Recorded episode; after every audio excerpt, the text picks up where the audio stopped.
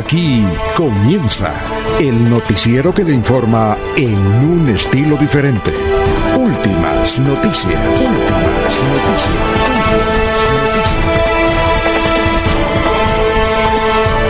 La información analizada por los expertos, sin sesgos, explicada con detalles, sin tanta carreta.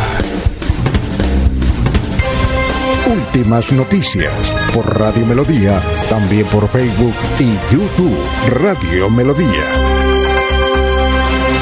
Director Alfonso Pineda Chaparro.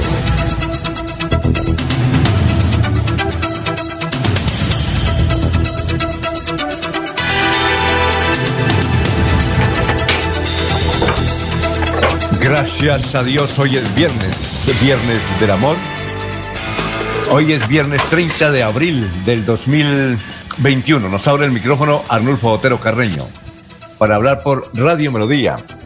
Melodíaenlínea.com. Estamos por Facebook, estamos por YouTube. Ya son las 5 de la mañana, 4 minutos. Siempre decimos que hoy es el viernes del amor. Claro que todos los viernes son viernes del amor, con mucho gusto.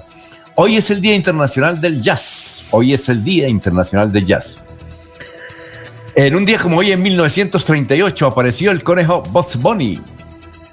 Un día como hoy, 1947, se creó el Atlético Nacional de Colombia.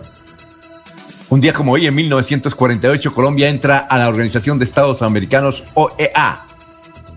Un día como hoy, 1984, fue asesinado en Bogotá el entonces ministro de Justicia, Rodrigo Lara Bonilla. Y hoy día como hoy, en 1993 fue asesinado el entonces en Colombia el ministro de Justicia Enrique Lou Multra. Un día como hoy, en el 2001, muere Ernesto Sábato, el gran escritor argentino y novelista argentino.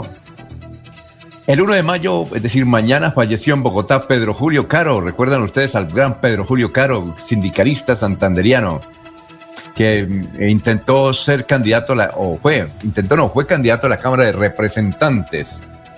Y un día como hoy nació, para aquellos que le gustan la música, nació el cantante Eddie Herrera.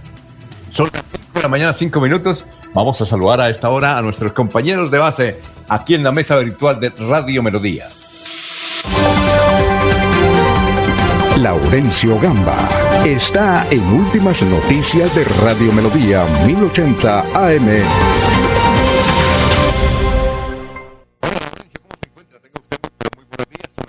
Mañana seis minutos, ¿qué nos cuenta hoy viernes? Alfonso, pues bien, el saludo para usted, para la señora Sara Prada Gómez, para Arnulfo Otero Carreño, igual que para el doctor Julio Enrique Avellaneda Lamos, que continúa. ¿Cómo está el doctor Julio? Cuéntenos. Está en recuperación, Alfonso. A las cuatro y treinta de la mañana comenzó a escucharnos. Está pendiente. muy bien, eh, Laurencio. Veo que está bien porque ayer me mandó por WhatsApp un chiste. Entonces veo que está, claro, se está poco a poco saliendo el lío. Sí, señor. Y el saludo para quienes están eh, prestando sus servicios hoy en muchas partes, porque la producción sigue y también la recuperación de tantas personas que han sido afectadas por esta pandemia. Un médico que presta sus servicios aquí en el área metropolitana también ya se recuperó, cuyo nombre me dijeron manténgalo ahí en tranquilidad. Alfonso, a las 3 y 30 de la tarde, precisamente la gran reunión de transportadores, de taxistas y conductores de buses en la gobernación de Santander.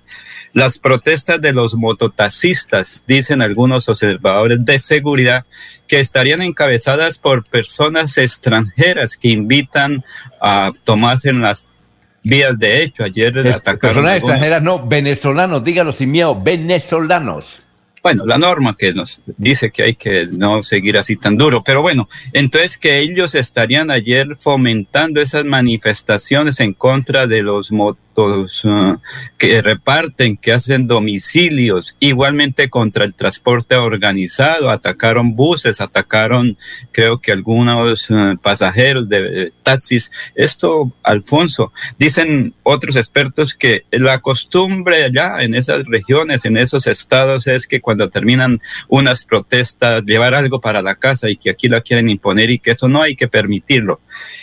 Y Hace 30 años, Salvador Díaz Garzón ganó el premio eh, ecológico por sus actividades que cumplía. Más adelante hablaremos con él.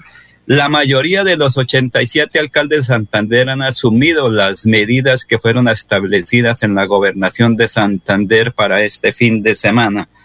A disposición de la Fiscalía, Inmigración Colombia quedaron dos individuos extranjeros que atacaron a un conductor de un servicio en plataforma de transporte. Según la policía, van a analizar la situación de estos extranjeros. El expresidente Álvaro Uribe Vélez está muy preocupado por la reforma tributaria.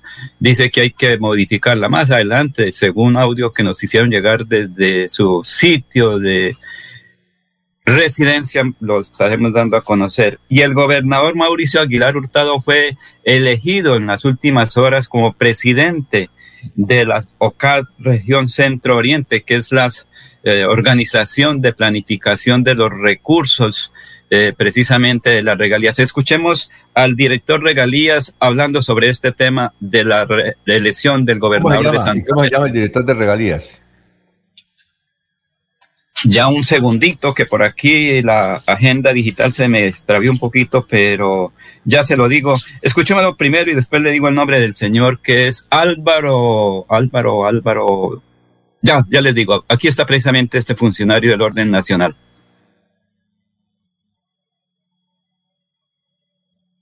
Un cordial saludo para todos. Contarles que hoy hicimos la primera sesión, la sesión de instalación del OCAT regional Centro Oriente, con la participación de Bogotá, de Cundinamarca, también de Boyacá, Santander y Norte de Santander, así como los alcaldes delegados en cada uno de los departamentos para participar de esta sesión.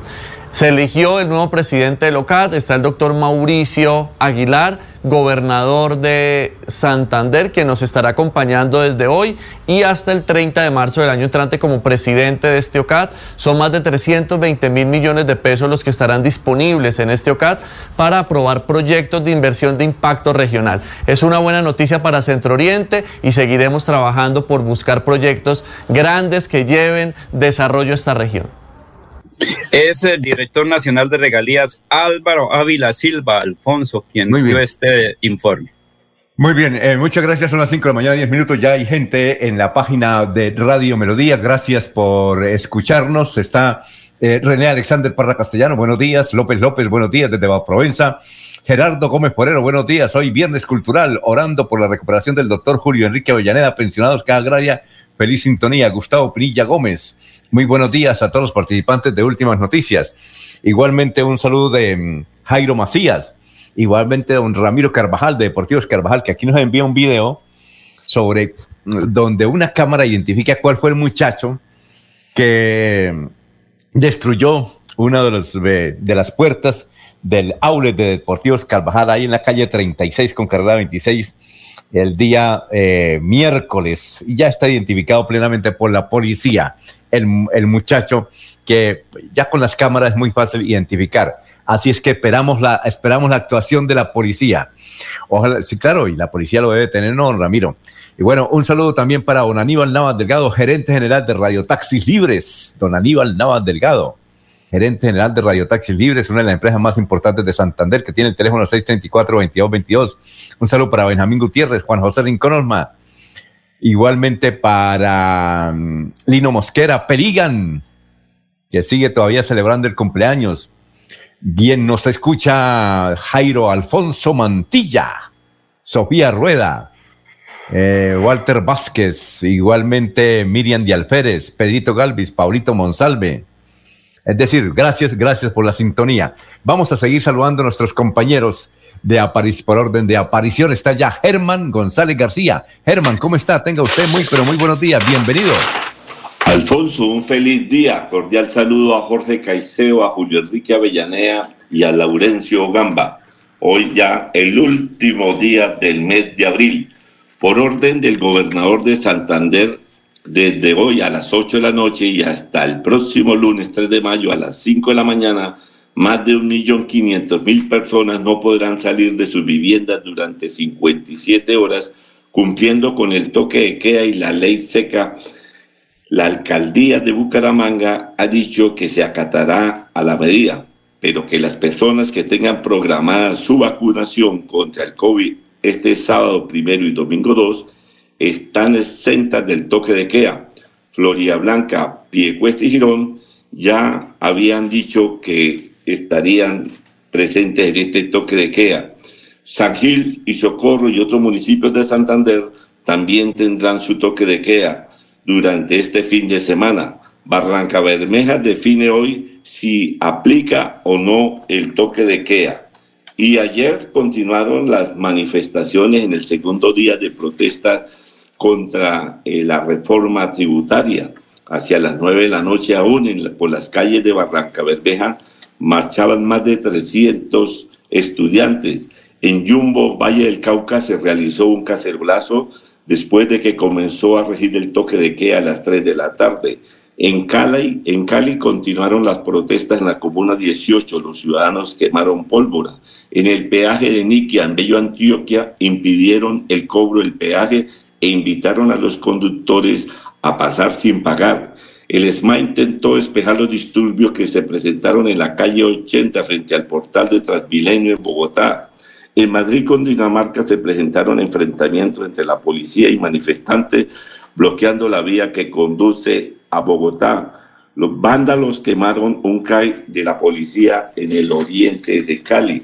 En la Alpujarra de Medellín, la marcha terminó con enfrentamientos a la policía. En el puente de Boyacá, campesinos y transportadores cada dos horas cierran la vía. Y en Bucaramanga las manifestaciones que marchar, salieron del Parque San Pío hacia la Puerta del Sol terminaron con enfrentamiento con la policía.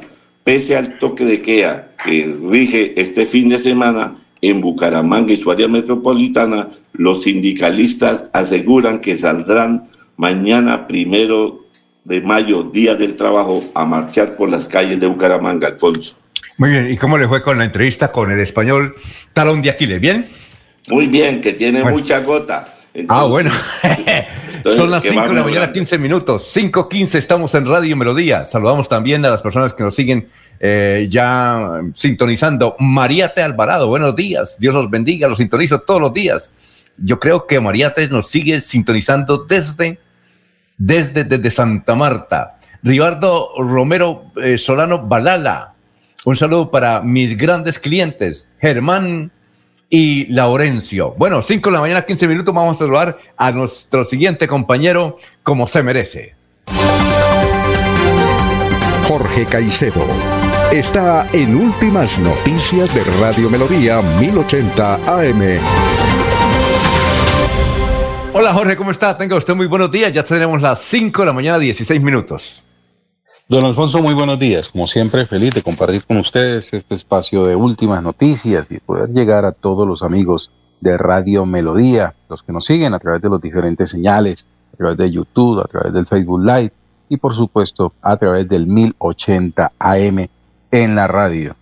Como usted lo dijo, hoy es 30 de abril, es el centésimo vigésimo, el centésimo vigésimo día del año, el 120, y ya quedan 245 días de este 2021. Cifras que son noticias en Santander hoy están relacionadas, por supuesto, con el coronavirus. Según el último reporte del Ministerio de Salud, aumentaron los casos de contagio en el departamento y se presentaron en la jornada anterior 762 nuevos pacientes con el COVID-19. Se conoce que en las últimas horas han fallecido 18 personas, 6 mujeres y 12 hombres, en las ciudades de Florida Blanca, Bucaramanga, Barranca Bermeja, Lebrija y Río Negro. Según la gobernación de Santander, 103.054 casos de contagios se han reportado en el territorio, 3.971 están activos, 95.441 se han recuperado y 3.642 personas han fallecido. Bueno, muchas gracias, eh, Jorge. Son las 5.17 y vamos a hacer el resumen de las noticias que vamos a tratar en la presente emisión, noticias eh, locales, obviamente, eh, nacionales e internacionales. Bueno, la noticia más importante es que, como lo señalaban ustedes, el confinamiento empieza hoy desde las 8 de la noche en todo el área metropolitana y algunas ciudades exceptuando Barranca Bermeja, que no se ha definido si hay o no toque de queda este fin de semana en Barranca Bermeja. Pero desde hoy, aquí en Bucaramanga y en el área metropolitana, con algunas excepciones, desde las 8 de la noche de hoy, viernes, hasta el lunes a las 5 de la mañana. Algunas marchas eh, se cumplieron ayer en Bucaramanga con eh, trágicos momentos, eh, enfrentamientos y alguno otro que otro local, especialmente bancario, resultó afectado. Y pese a que el toque de queda es mañana, 1 de mayo, la CUT informó que hará la marcha común y corriente mañana por la mañana, 1 de mayo, Día Internacional del Trabajo. Eh, Metrolínea estará, operando durante, durante sábado y domingo, pero únicamente las troncales. Según ha informado Metrolínea, el horario de operación se mantendrá desde las 5 de la mañana hasta las 8. Únicamente las contrales no habrá ningún tipo de líneas alimentadoras. Y las troncales funcionarán para aquellos, para el personal de, los médicos, los vigilantes, los que tienen permiso y están, mm, los, los que se van a vacunar. Entonces, desde las 5 de la mañana hasta las 8 de la noche. Eh, se va aumentando, como dice Jorge, el número de muertos en el departamento de Santander por COVID. Ya ayer se registraron 18 en el departamento de Santander. Bueno, son las 5 de la mañana, 19 minutos.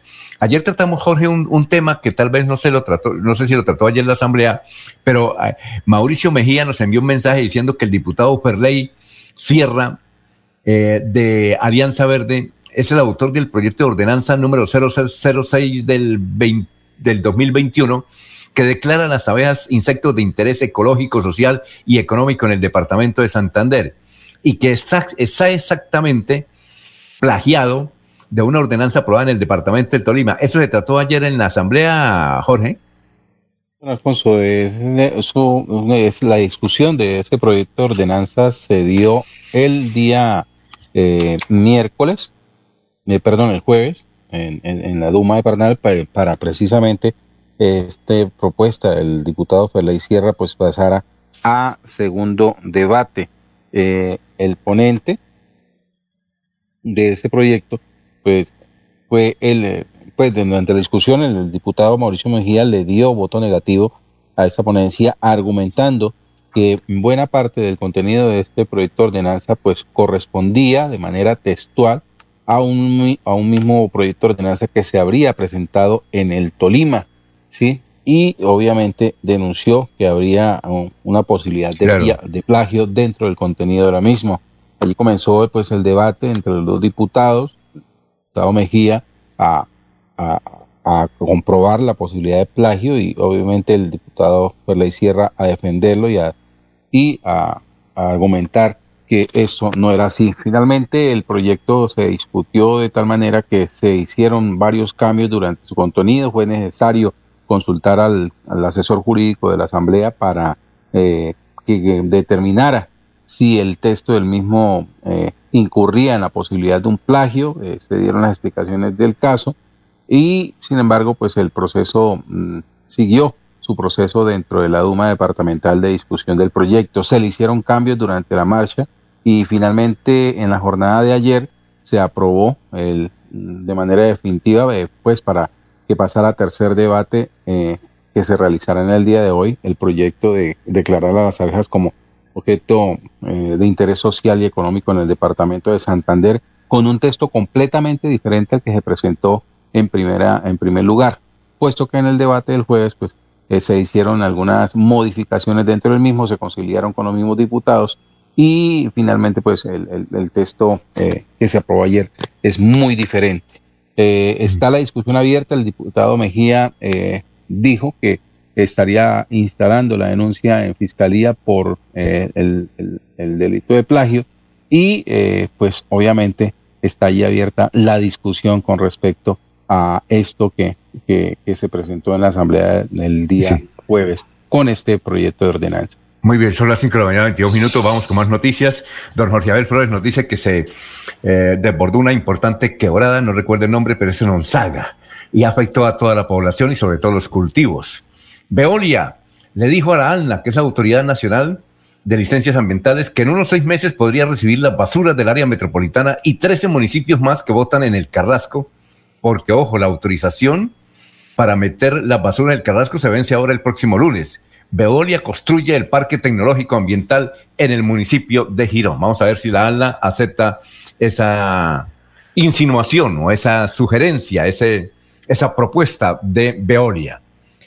Bien, a nivel nacional la noticia más importante es que la Federación, la Fundación de la Libertad de Prensa denunció que en las marchas del miércoles y jueves eh, fueron agredidos exactamente 19 periodistas en el paro nacional de Colombia. Generalmente se presenta eso porque el periodista va en busca de la noticia también y en el enfrentamiento entre la policía, generalmente el SMAT y los eh, manifestantes, pues ahí entran en sándwich los periodistas, no es la primera vez que ocurre y ahí se, debería pues analizar ese aspecto más que una denuncia clásica de atentado contra la libertad de prensa, porque ¿quiénes atentan contra la libertad de prensa? ¿Los manifestantes o el gobierno?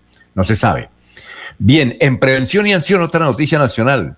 El presidente Iván Duque indicó que hoy, 30 de abril, se inicia la vacunación para mayores de 60 años. Mayores de 60 años. Y el Hospital eh, eh, Universitario de Santander, el US, dice que vacuna a mayores de 65 años. Pueden ir, mostrar la cédula y se pueden vacunar en el Hospital Universitario de Santander, según nos eh, ha informado el doctor Julián Niño, director general del hospital. Y ayer se presentó la cifra más grande. Colombia, Argentina los países donde más muertos se están registrando, al menos durante los últimos 10 días, por coronavirus. Colombia ya tiene 505. 505 eh, muertos. Fue en el día ayer. Una cifra, pues, no tiene antecedentes. Eh, en Colombia, 505. Y a nivel internacional, ¿qué tenemos a nivel internacional? 900 mil casos de coronavirus ayer, la mitad prácticamente de Brasil y la India, pero básicamente la India. Es increíble, en la India. La India, donde están los principales laboratorios del mundo, la India.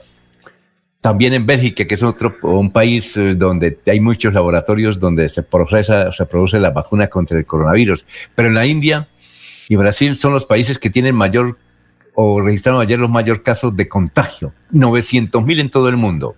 La China, que es el país donde empezó el coronavirus y uno de los países más poblados del mundo, solamente registró ayer 13 casos, 13 casos, 13 contagios. Y en Argentina, que es un país con una población más o menos que Colombia es más extenso, pero una población más o menos, eh, Argentina tiene 46 millones de habitantes, ayer registró 561 muertos. 561 muertos. Allá también va que se las pela. Bien, y en Israel no se sabe cuántos muertos ha habido, pero anoche, es decir, ayer, eh, sí, anoche se registró en Israel una cantidad de heridos, dicen que hay muchos muertos por una ceremonia religiosa que se estaba cumpliendo por parte de, la comunidad judía. No se sabe hasta el momento los muertos. Eh, el, último informe de la CNN nos establece que era un auditorio para 10.000 personas y entraron 30.000 de todo el mundo, de todo el mundo.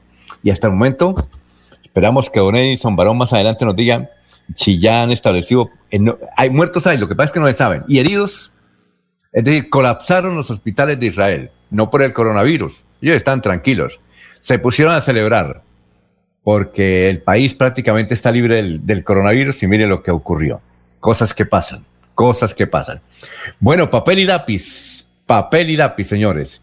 Que vamos con el historiador Carlos Augusto González. Papel y lápiz, don Germán, sobre todo don Germán. Eh, también don Laurencio y desde luego Jorge. Jorge más joven le toca es mirar las noticias desde hace 25 años. Bueno, a ver, don Carlos, hoy viernes, ¿cuál es eh, el resumen de las noticias históricas de Santander? Buenos días a la mesa de trabajo y a los oyentes. Hace 50 años esta fueron las noticias más importantes en Santander. Juzgado 26 de Instrucción Penal Militar negó la libertad para el estudiante de la UIS Javier Castrillón Trujillo, detenido durante las protestas contra la elección de Carlos Virbiescas como rector del claustro universitario. La medida había sido solicitada por su abogado Alonso Carrascal Conde. Gran exposición floral organizará el Club de Jardinería de Bucaramanga en el Coliseo Peralta, y hace 25 años esto fue noticia. Concejal de Bucaramanga, Edgar Gómez Román, solicitó una licencia no remunerada por 90 días. Su curul será ocupada por su segundo renglón de lista, Alfredo Turbay Pico. Al alba, presuntos subversivos del ELN quemaron un bus en pie de cuesta y detonaron una bomba en el barrio Zapamanga, sexta etapa de Florida Blanca. Siga usted, don Alfonso.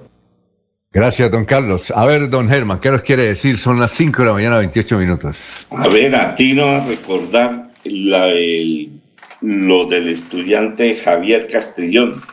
Oye, ¿qué, qué, qué será? Él tenía eh, como un parentesco con el famoso presentador Hernán Castrillón. Oiga, ¿qué será de la vida de él? Debe tener unos 70 años, ¿no? No sé, he estado indagando, pero ha sido como difícil tocaría buscar algún compañero de estudio o a un rector de la época que aún esté vivo, porque eso fue para en el año 1969 cuando Neltalí Puente Centeno de manera interina asumió la rectoría, la rectoría de la Universidad Industrial de Santander en reemplazo del saliente rector Juan Francisco Villarreal. El 22 de diciembre de 1970 se nombra como rector de la UIS al arquitecto Carlos Virviescas, el cual decían que no reunía los requisitos porque no tenía la experiencia de docente. Esto fue el florero de Llorente en el cual eh, los universitarios, el Consejo Superior Estudiantil, eh, comenzaron a hacer los disturbios dentro de la universidad y entre eso Javier Castrillón dicen que fue el que sacó a empujones al rector Virviescas y lo señalaron como una especie de secuestro y por eso fue a dar a, las, a la cárcel. A lo defendió el abogado Alonso Carrascal Conde, que murió a los 74 años. Era un abogado de la Universidad Libre, fue defensor de los presos políticos, fue profesor de la UIS y de la UNA.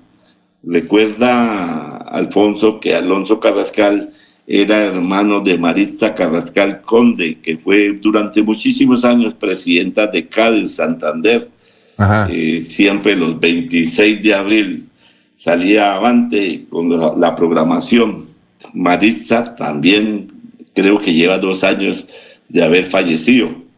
Y de Edgar Gómez Román, pues era un abogado de la Santo Tomás, que fue concejal de Bucaramanga en 1992 al 94, de 1995 al 97, fue director de Cordeportes, pasó por el Partido Liberal, estuvo en Convergencia siendo suplente Jaime Durán. Fue senador. Fue, fue senador, fue presidente de la Cámara de Representantes.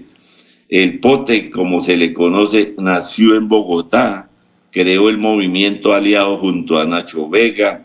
En el año 2000 aspiró a ser alcalde de Bucaramanga, eh, compitiéndole a Iván Moreno, pero le ganó.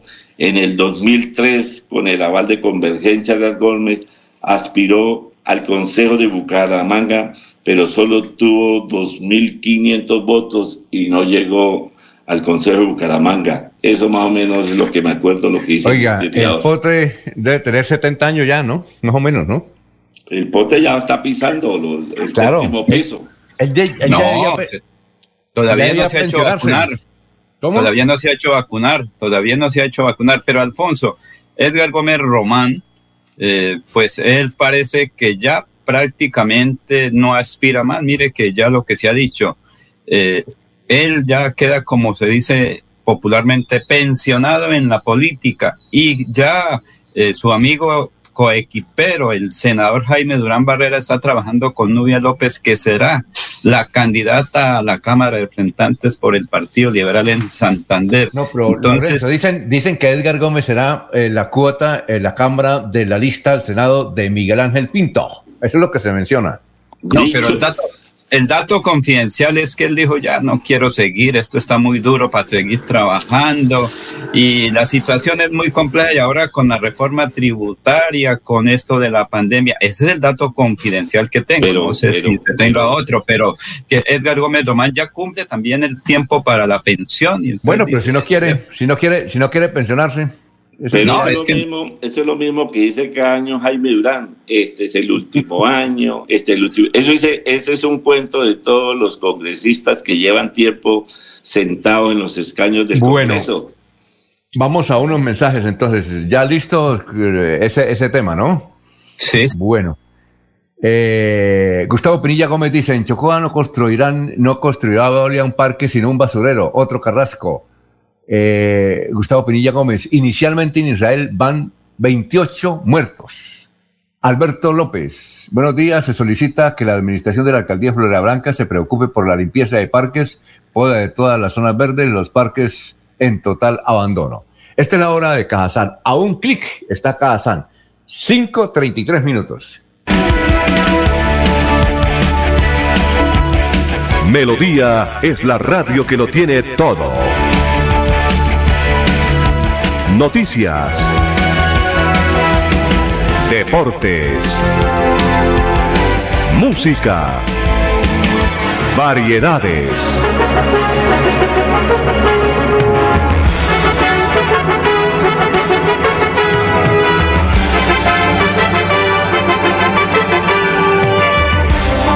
Melodía La Grande.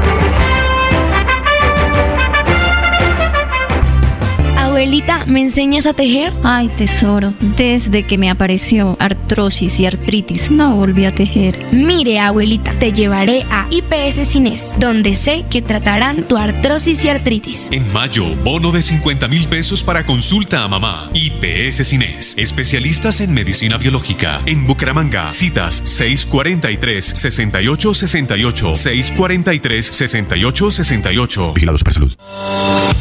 Queremos que disfrutes de un servicio de energía confiable y de calidad. Por eso trabajamos en el mantenimiento de la infraestructura eléctrica, para que estés informado oportunamente de las fechas y horarios de las suspensiones del servicio de energía. Síguenos en nuestras redes sociales arroba esa grupo EPN o consulta toda la información en www.esa.com.co. ESA, Grupo EPN, Vigilado Superservicios. Atención. Abierta la primera convocatoria del 2021 para el subsidio de vivienda de interés social con Cajasan. Podrás tener las llaves de tu casa propia porque tú y tu familia merecen el hogar de tus sueños. Postúlate en www.cajasan.com. Vigilado Supersubsidio. Se va la noche y llega últimas noticias todos los días, desde las 5 de la mañana. Empezar el día bien informado y con entusiasmo.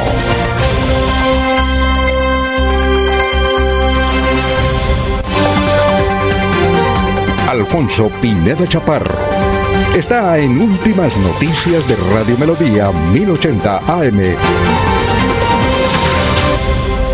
Ya son las 5.36 minutos, dice Abelardo Correa, que entiendo es un educador de y que también es de FECODE, dice, buenos días, la actividad de mañana sábado 1 de mayo se trasladó para hoy viernes a las 3 de la tarde. Hay que averiguar eso con los dirigentes sindicales y los educadores, si es cierto que la actividad que se había programado para marchar el 1 de mayo, Día del Trabajador, en Bucaramanga y el área metropolitana, se anticipa para hoy a, a las 3 de la tarde porque mañana pues hay toque de queda. Bueno, Vamos con el obituario. El obituario. Papel y lápiz, a ver si conocen a alguien. En San Pedro están Edilia Galvis Ramírez, Hernando Urias Abaunza Rivero, María Edilma Delgado, Fabiola Mesa Pérez, Yolanda Hernández Rodríguez, cenizas presentes, Luz Amparo Arciniega Guerrero, cenizas presentes.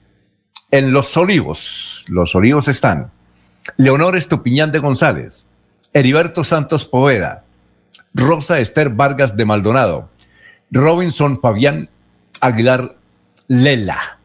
Bueno, ¿alguien conoce a una de las personas que han muerto? No, señor. No conozco a ninguno. Pase en su tumba. Ese esa Edilia Galvis Ramírez tiene el mismo apellido de la familia, pues, de don Alejandro, pero uno no sabe, pero hay mucho Galvis Ramírez, ¿no? Yo conozco a mucha gente que tiene el apellido Galvis Ramírez, ¿no? Bueno, son las 5.37. Los oyentes nos escriben, gracias por escucharnos y vernos. muy amables, nos escriben desde diferentes puntos. Jorge Becerra nos escribe desde, eh, desde Estados Unidos. Dice que ya se vacunó y está muy bien. Gerardo Gómez Forero dice, hablando de muertos, ¿cómo se averigua si una persona está viva o muerta? ¿Dónde se averigua? Oye, es un buen dato, es una buena, buena pregunta. ¿Ya? ¿Dónde se averigua? ¿Ah? ¿Sabe alguien dónde se averigua? Con la familia de la persona, Alfonso, primero, luego, luego Alfonso, pero luego eh, la registraduría, pero eso tiene un proceso larguito ahora, porque recuerde que toca buscar la partida de difusión y llevarla ya para los registros legales. Entonces, no, en la primero, registraduría. En la registraduría, en la registraduría no se sabe porque recuerda que hay muchos muertos que votan, ¿no? No, pero legalmente, Alfonso, legal, porque eso, eso ya es un delito. Sí, en eso sí tiene razón, Alfonso, pero legalmente. Que yo creo que eso le compete a la Policía Nacional dar esa respuesta. Y segundo, sería medicina legal la que tenía el otro soporte. No, porque es que son hechos, o sea, cuando una persona muere en forma violenta, sí lo hace medicina legal o la policía lo demanda, porque cuando muere una persona, como se dice, en forma natural o ahora por el COVID, pues esos son otros registros. En el caso del COVID es el Ministerio de Salud o la Secretaría de Salud que lleva esos registros. Pero, pero en el caso, pero no, pero en el caso de la muerte natural, Recuerde que eso se hace un permiso especial y otras cositas, pero no es de la policía ni es de medicina legal, porque a medicina legal se lleva cuando hay alguna duda, cuando fue un hecho violento, un accidente o por herencia que van a pedirla o porque tiene un embargo o algo así. El resto es... Eh, pero aquí la, en la pregunta que hace el oyente se tratara como si fuese una persona desaparecida para tener un desconocimiento total en dónde está o qué le pasó. Bueno, vamos en concreto, Alfonso, en concreto, ¿cómo es la pregunta? En concreto, Alfonso, ¿cómo es la pregunta? Dice, hablando de muertos, ¿cómo se averigua si una persona está viva o muerta? Ve que la, pregunta es muy concreta, viva o muerta, o sea, ¿dónde se averigua? ¿Sí? Primero con la familia, porque son los que saben, tienen los datos. Y luego, de pronto, con la registraduría del Estado civil, porque es el que lleva lo que tiene que ver con el estado civil de las personas y ellos, ellos ahí creo que es donde se despide también las boletas de, de, qué, de... Bueno, eh, estamos, saludando a Pedrito Galvez, que a esta hora se vincula a la transmisión. Pedrito nos puede decir, porque ya está terminando, está, termine, está terminando su derecho y además trabajó mucho tiempo en circulación y tránsito de Bucaramanga. Dice también Gustavo Pinilla Gómez, el Pote Gómez nació el 3 de noviembre de 1953, 53, es decir, tiene 67 años, 67 años. Alberto López dice, necesitamos que los honorables concejales de Florida Blanca, cada proyecto que aprueben lo hagan saber a las comunidades, a las comunidades, porque el pueblo florideño está cansado que hayan proyectos que no son coherentes para la ciudadanía y que le expliquen a los florideños lo que aprueban. Vamos con más noticias a esta hora, Jorge. Estamos en Radio Melodía, son las 5:41. Don Alfonso, desde las 10 de la noche del martes es buscado por, en el río Chicamocha un joven venezolano. El cuerpo de bomberos voluntarios de Capitanejo está tras el rastro de Moisés Jesús Ojeda Antequera, de 19 años. El comandante de la institución, capitán Mesías Pita, dijo que iniciaron desde el sitio La Palmera, en cuyo puente se habría precipitado el extranjero por causas que serán motivo de investigación por parte de las autoridades. Lo hicimos con la oscuridad que había a esa hora y pese a que el nivel del río estaba alto, porque llovió en la parte de Boyacá, nueve unidades acudieron, entre ellos cuatro especializados en rescate acuático, y debimos suspender la búsqueda hacia la una de la madrugada del miércoles. Agregó que eh, la búsqueda la continuaron en la jornada siguiente cuando llegaron a, Patequero y este jueves avanzaron desde eh, Cepita, desde allí hacia Cepita y Jordán Sube, sin éxito hasta ahora. Entre tanto, agentes de la SIGIN de la Policía Nacional iniciaron en las últimas horas la recepción de testimonios de tres hombres y una mujer que estaban con Moisés cuando él desapareció en la noche del martes último en el sector de la Palmera en Capitanejo. Uno de ellos dijo que Moisés se lanzó al río, pero que la mamá del joven Yelixa Ojeda Antequera sostiene que hay versiones contrarias y que teme que su hijo pudo haber sido lanzado desde al río Chicamocha desde el puente. Entonces, don Alfonso, continúan hoy las búsquedas de este joven de nacionalidad venezolana. Muy bien, Germán, noticias a esta hora, son las 5.42. Pues congresistas de diferentes partidos cuestionaron la insistencia del gobierno nacional en mantener el proyecto de reforma tributaria presentado en el Congreso y plantearon un paro legislativo hasta que no se retire. Aseguraron que el Congreso no puede ser sordo ante el llamado de los ciudadanos que salieron el 28 de abril a las calles del país a protestar. Pero en el Congreso de la República avanza la búsqueda, la búsqueda de un consenso para sacar una nueva ponencia de la reforma tributaria que permita conseguir los recursos para financiar los programas sociales que el gobierno nacional creó para atender la pandemia. Entre los principales cambios que ya se le han hecho a la propuesta inicial están la eliminación del IVA para los servicios públicos para los estratos 4, 5 y 6. En este caso, los estratos 5 y 6 seguirán pagando la contribución en sus recibos para subsidiar a los estratos más bajos, pero además se cancela también la idea de establecer un IVA del 19% para los servicios fúnebres. En materia de IVA también se está estudiando el paso del IVA de productos exentos, es decir, que tienen una tarifa de 0% porque aunque pagan el impuesto a las ventas se les devuelve, excluido con los que no tendrían derecho a esa evolución y también se está revisando la lista de productos grabados. Los coordinadores ponentes de la reforma también llegaron a un acuerdo con el gobierno de subir el umbral a partir de la cual se pagará el impuesto a las pensiones, que en la propuesta original establece que paguen renta las pensiones de más de 7 millones de pesos. En este tema se evalúan varias opciones, pasar a grabar estos ingresos desde los 10 millones de pesos o desde los 14 millones de pesos o dejarlas todas libres de impuestos, Alfonso. Oiga, eh, Germán, lo que usted ha señalado es que piden a al Poder Judicial que se interponga para que no aparezca aprobada la, el proyecto, a pesar de que está en el Congreso de reforma tributaria. Pero, Germán, eso no se puede, porque recuerden ustedes que el Poder Judicial está engrasado. Usted mismo leyó la noticia, ¿no? Sí. va, a ser muy difícil, ¿no? Eso es complicado. ¿no? Va, a ser muy difícil, eh, ¿sí? Eh, Usted, por ejemplo, no se puede comer las cosas con demasiada grasa porque eso da provoca colesterol o no. Y la gota. Y reflujo. Y, es, y reflujo. Entonces eso no se puede. Eso no se puede. Bueno, Laurencio, 5.45 vamos. Ah, pero antes vamos a los mensajes. Laurencio, y luego vamos con usted. Son las 5 de la mañana, 45 minutos. Estamos saludando a Joanny Rodríguez, que nos, nos escribe desde la ciudad de Barranquilla. Dice un saludo a los santanderianos, a mis paisanos. Rubén Darío Gómez Velasco dice buenos días para todos, excelente programa, Dios los bendiga. Ana Galeano, dice Alberto López. Martín Silva, Jorge Caicedo, buenos días. Un saludo desde Suaita a usted y su equipo de trabajo. Gracias por mantenernos informados. Lo está monitoreando a usted, don, don Jorge. Martín, lo está monitoreando. ¿Será que está haciendo un trabajo de investigación? Bueno. No sé, no sé si me recuerda a un suegro. ¿Por qué? Pero lo está monitoreando. ¿A, dónde va? Martín lo sigue.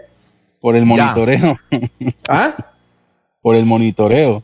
Ah, bueno, Néstor Alexander Acevedo Rugeles dice, buenos días, ¿cuál paro legislativo? Hagan su trabajo y si lo tienen que hundir, pues lo hacen y ya. Bueno, 546. Esta es la hora de Cajazán. Recuerden que a un clic está tucajazán.com. Son las 546. Cuando pagas tus impuestos en Financiera como Ultrasan, ganas por partida doble. Claro, estás al día con tus impuestos y tienes la posibilidad de ganarte uno de los grandes premios que tenemos para ti. Participar es muy fácil. Ven ya a Financiera como Ultrasan y paga tus impuestos. Tú puedes ser el próximo ganador. Se va la noche y llega últimas noticias. Todos los días, desde las 5 de la mañana, empezar el día bien informado y con entusiasmo.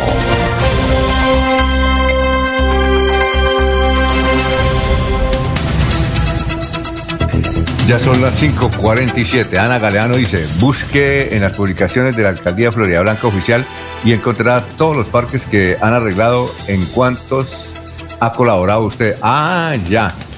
Entonces Ana Galeano le responde a un oyente que dice que no han arreglado los parques. Y entonces dice Ana Galeano, al que está protestando porque no hay parques bien aseaditos, Dice, busque en las publicaciones de la Alcaldía de Florida Blanca oficial y encontrará todos los parques que han arreglado en cuantos ha colaborado usted. Bien, don Laurencio, lo escuchamos. Alfonso, es que Salvador Díaz Garzón, 30 años de haber ganado un premio ecológico, Leonidas eh, eh, Londoño y Londoño, que fue un caficultor importante que en su testamento dijo, hay que defender el agua y las montañas de Colombia mis recursos serán destinados para ese propósito. Desde esa época se venía manejando todo lo que tiene que ver con el medio ambiente. Y Salvador Díaz Garzón, que es natural del municipio de Zapatoca, donde fue alcalde, fue el primer ganador de ese premio por su trabajo. Él tenía en su época una actividad que se llamaba en cada escuela un vivero que posteriormente le modificó y eso le ha permitido estar vigente. Fue uno de los primeros que habló del medio ambiente. Aquí está precisamente Salvador Díaz Garzón y sus 30 años de un premio importante.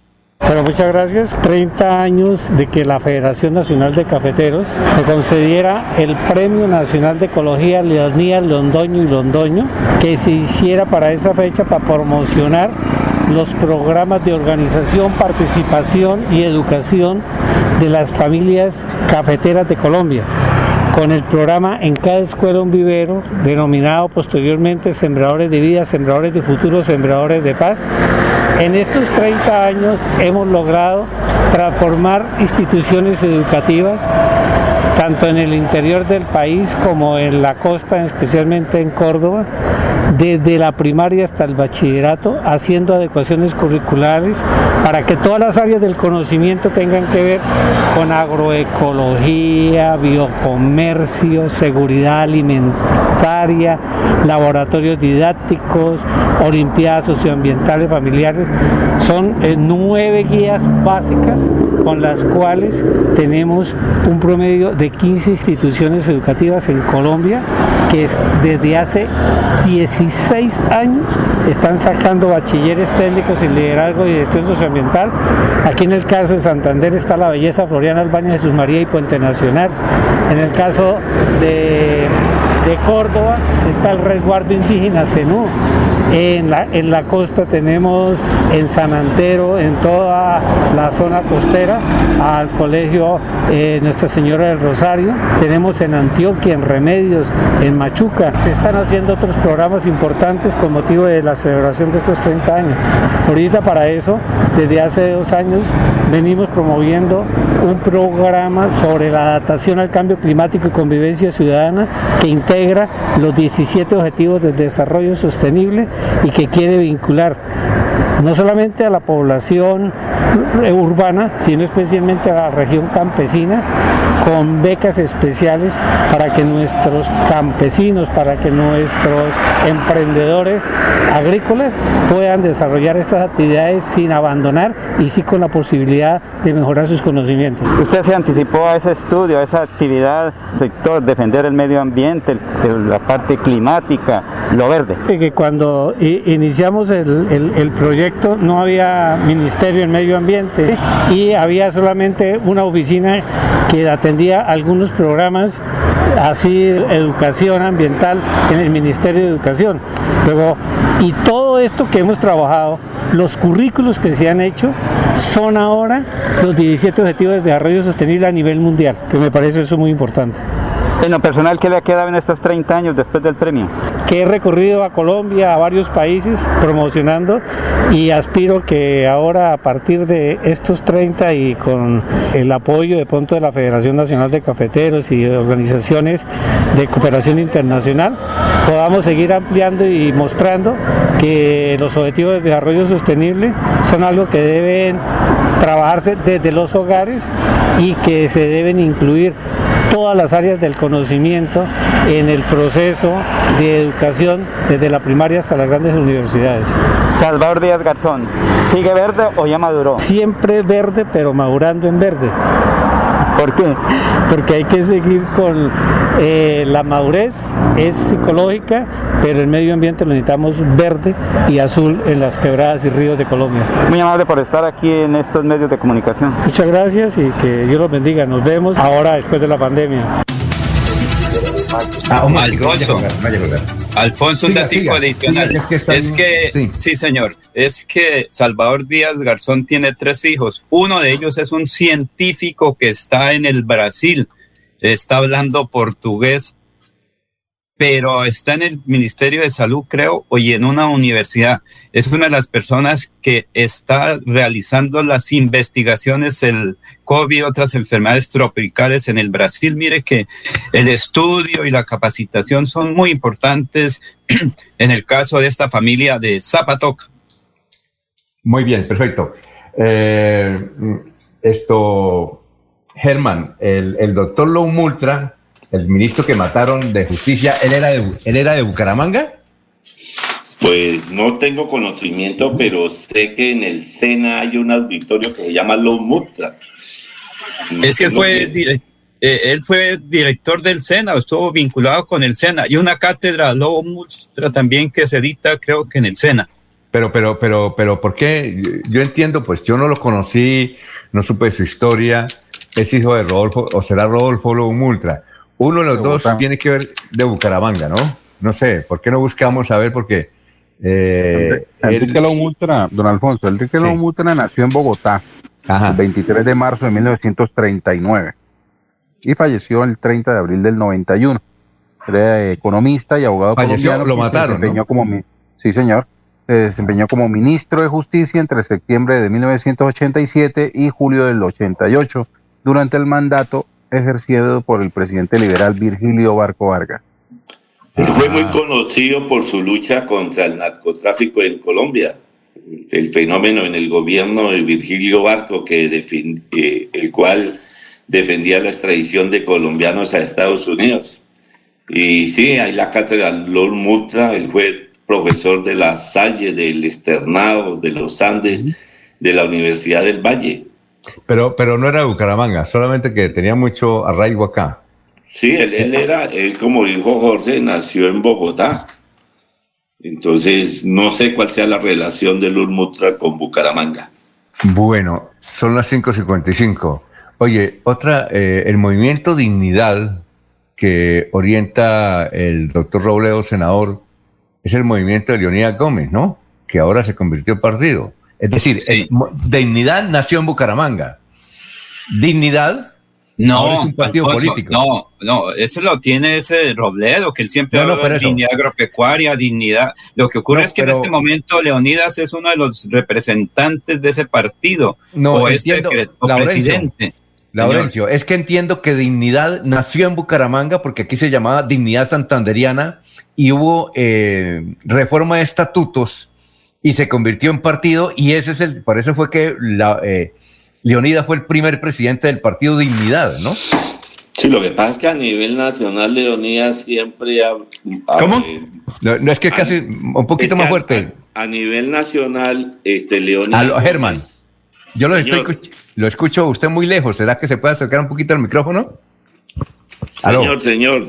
Ahora sí. Ahora sí. Es que decía que Leonidas Gómez... Ahora sí se escucha bien. Es que a veces se escucha lejos. Es que Leonías Gómez siempre ha batallado con el movimiento Dignidad, aunque a nivel nacional el movimiento Dignidad es una decisión del movimiento obrero independiente y revolucionario movido. Ajá. Ah, bueno. Y, de, y de personas que pasaron por el polo democrático. Muy bien. Y recuerden que... se llama dignidad agropecuaria, dignidad cafetera, dignidad panelera, dignidad y dignidad. Es que eso es del, del senador Robledo. Es el orientador y estaba ya incrustado en el polo democrático y se retiró, como dicen las voces populares, y recibió la personería jurídica porque ellos tienen congresistas y senadores, diferente a lo que pidió Petro, que eran 8 millones de personas que lo apoyaron para la presidencia. Para ese caso no hay personería jurídica. Me dicen que de pronto ahorita el antiguo nuevo liberalismo también puede tener personería jurídica. ¿yo? Bueno, e, es que la noticia a las 5.57 está, es que el alcalde de Cali, le dio anoche en una rueda de prensa decir que todos los brotes vandálicos que se dieron en Cali, robo de almacenes, ataques, que inclusive a esta hora ocurren en Cali, son orientados por dignidad. Tanto así que eh, el presidente ejecutivo de Dignidad sacó también un comunicado diciendo que si no se retracta, se va para la fiscalía a elevarle una denuncia penal al alcalde de Cali. El alcalde de Cali dice que no, que tiene las informaciones con base en los organismos secretos. Ahí está pues la discusión de este enfrentamiento, porque lo de Cali sí ha sido muy fuerte, muy grave, sobre todo eh, el ataque a los almacenes y a las entidades bancarias y algunas eh, residencias del Plato 6 en, Cali. Pues ya, que habla de, pues ya que habla de Cali, el ministro de la Defensa, Diego Molano, anunció que junto a la cúpula militar y policial viajarán hoy a Cali para garantizar la seguridad tras los hechos de vandalismos que se vienen presentando. Se dispuso un refuerzo con 700 uniformados entre policías y soldados. En Cali le echan la culpa a Dignidad, en Bogotá le echan la culpa a Petro, pero al final la culpa es la reforma tributaria. Y, Petro dónde está? ¿Está en Francia o está acá? Él siempre se esconde, ¿no? No, no pero, pero, ¿dónde estará?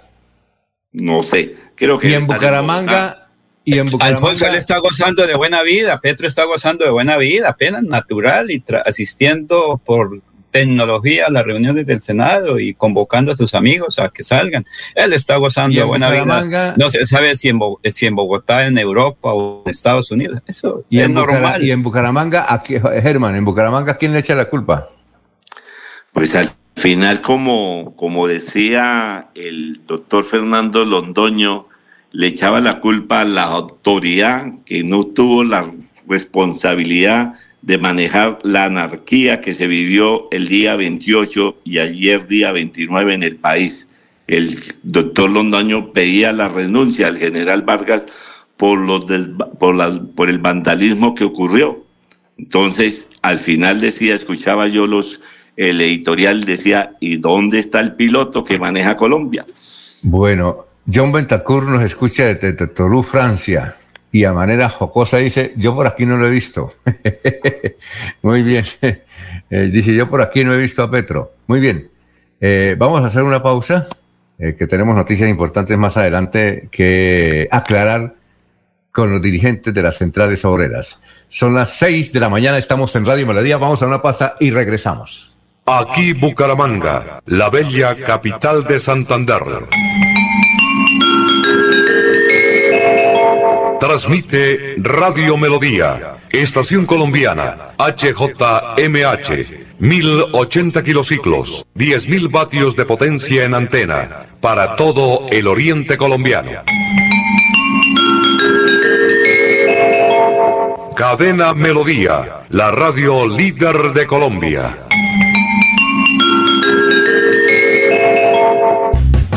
Abuelita, ¿me enseñas a tejer? Ay, tesoro, desde que me apareció artrosis y artritis, no volví a tejer. Mire, abuelita, te llevaré a IPS Cines, donde sé que tratarán tu artrosis y artritis. En mayo, bono de 50 mil pesos para consulta a mamá. IPS Cines, especialistas en medicina biológica. En Bucaramanga, citas 643-6868, 643-6868. Vigilados para salud.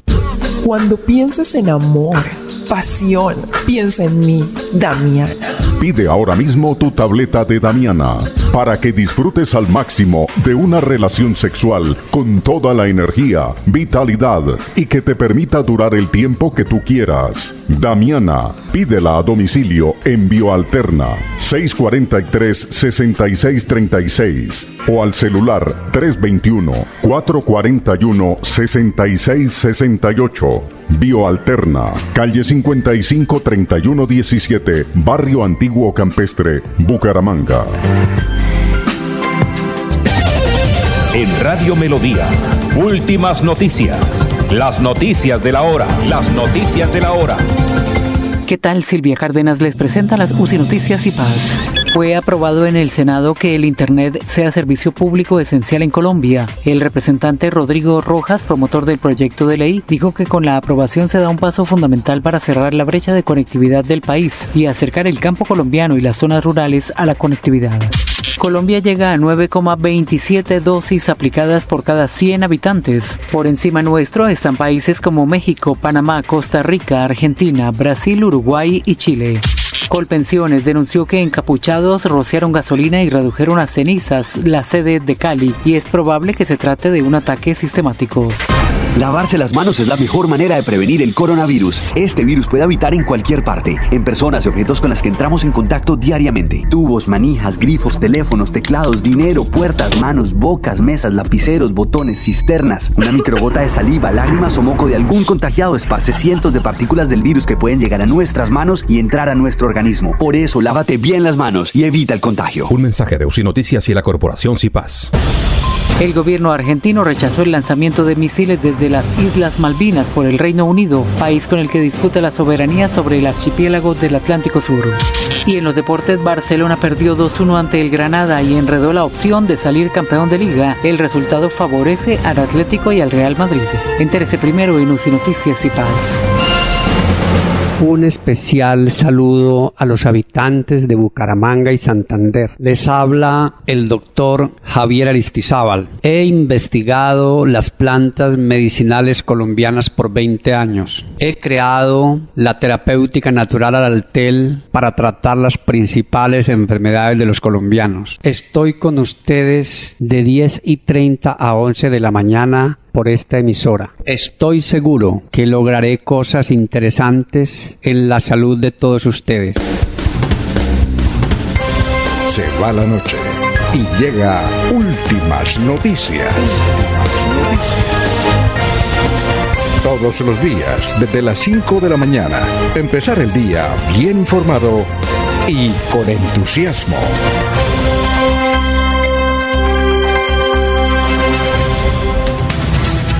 Son las 6 de la mañana, 4 minutos. Tenemos a Raúl Hernández, eh, ejecutivo de la CUT en el departamento de Santander. Nos tiene una noticia sobre la celebración del Día del Trabajo. Eh, ¿Qué consiste? ¿Cuáles son los eh, traslados que se han hecho para la manifestación? Bienvenido aquí a Radio Melodía. ¿Qué nos puede decir? Buenos días, un saludo a los oyentes de Radio Melodía y a su mesa de trabajo. Primera aclaración, no es el Día del Trabajo, es el Día Internacional de los Trabajadores y las Trabajadoras. Son dos eh, expresiones muy diferentes.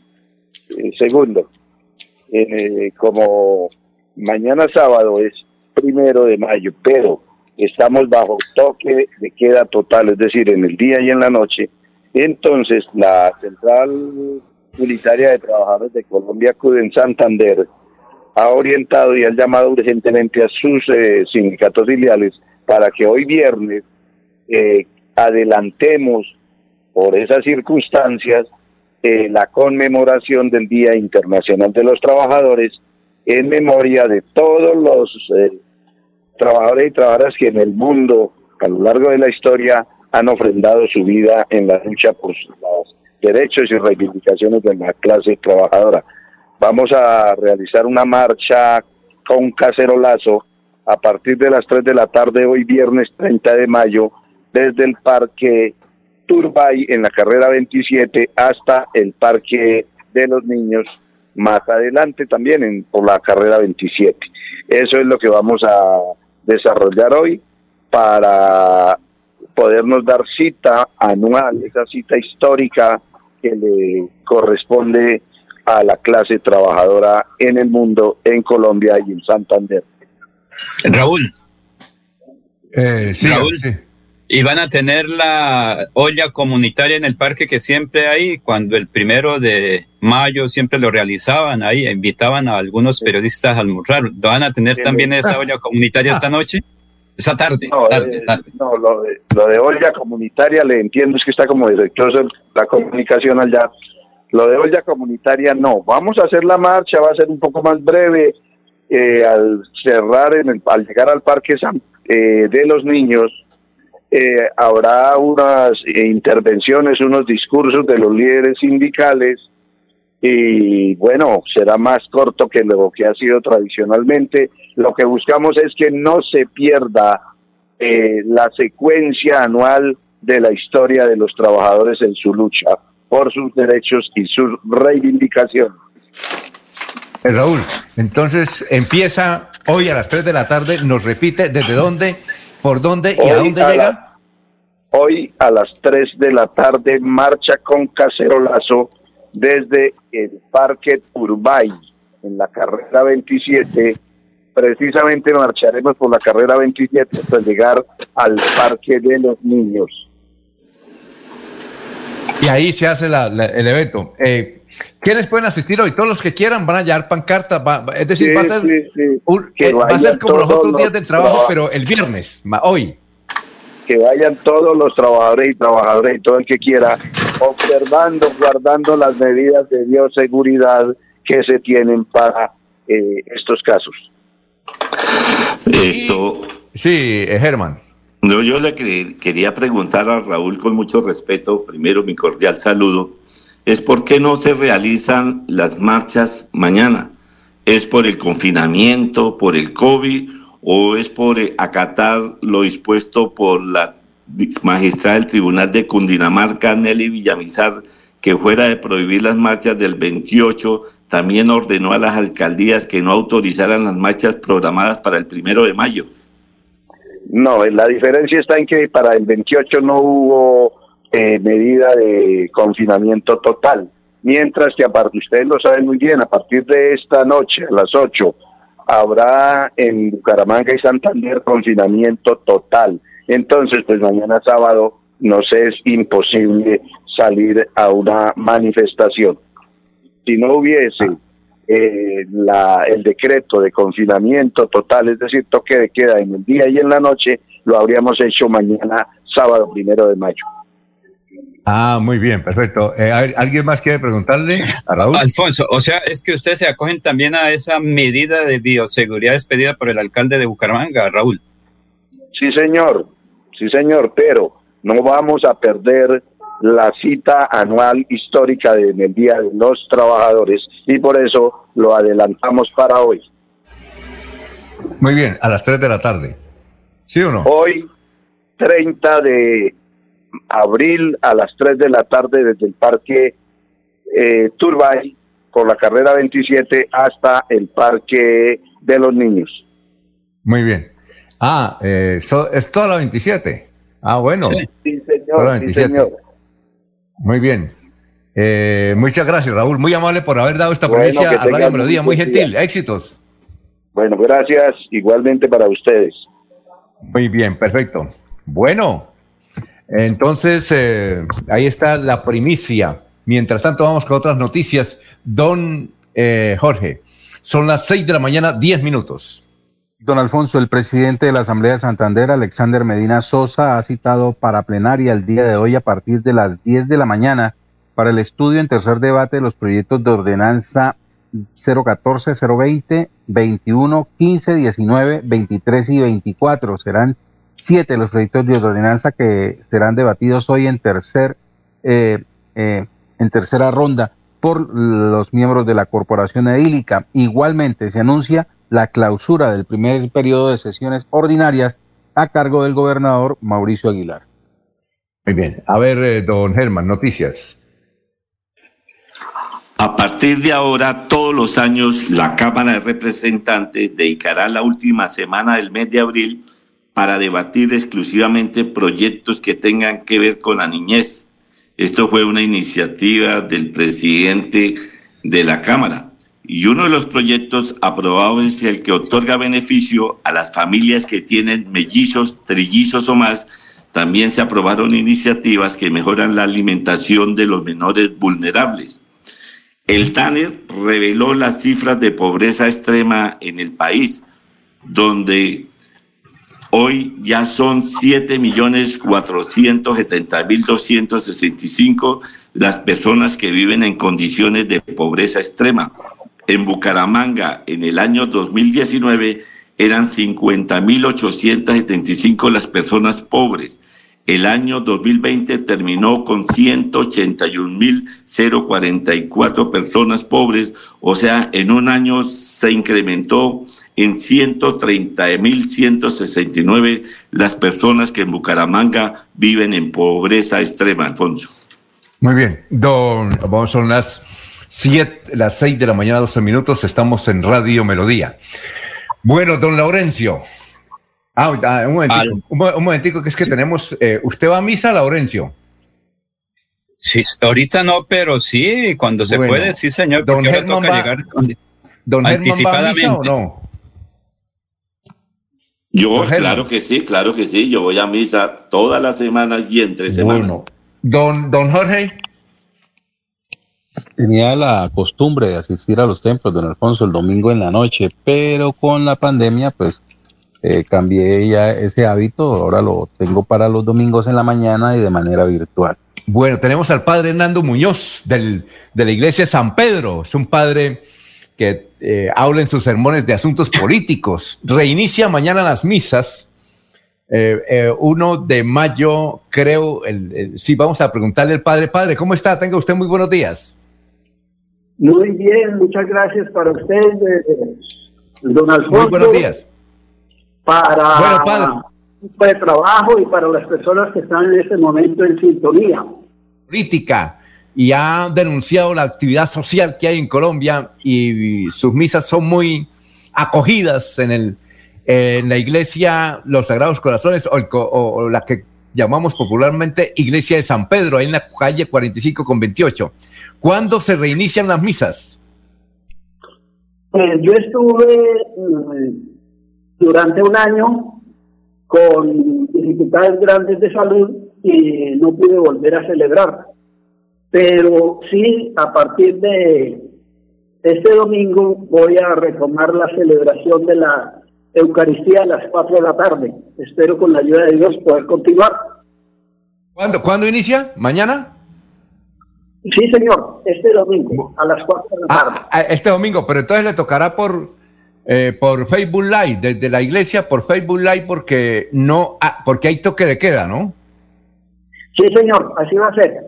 De todas maneras, bueno. será eh, en forma virtual.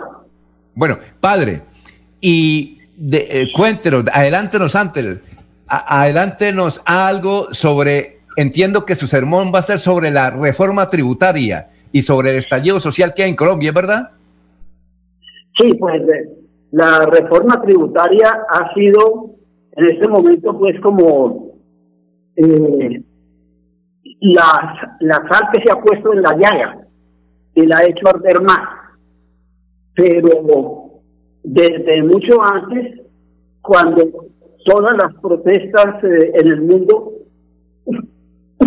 estaban al unísono y recalcando la importancia de la persona humana y protestando contra todos los desmanes organismos multilaterales, de los grandes eh, del mundo, de los grandes capitales, las faltas de salud, todo, en ese momento pues eh, quedó como al aire también por la pandemia, pero ahora resurge y van a seguir las marchas y ya eh, están anunciándose más.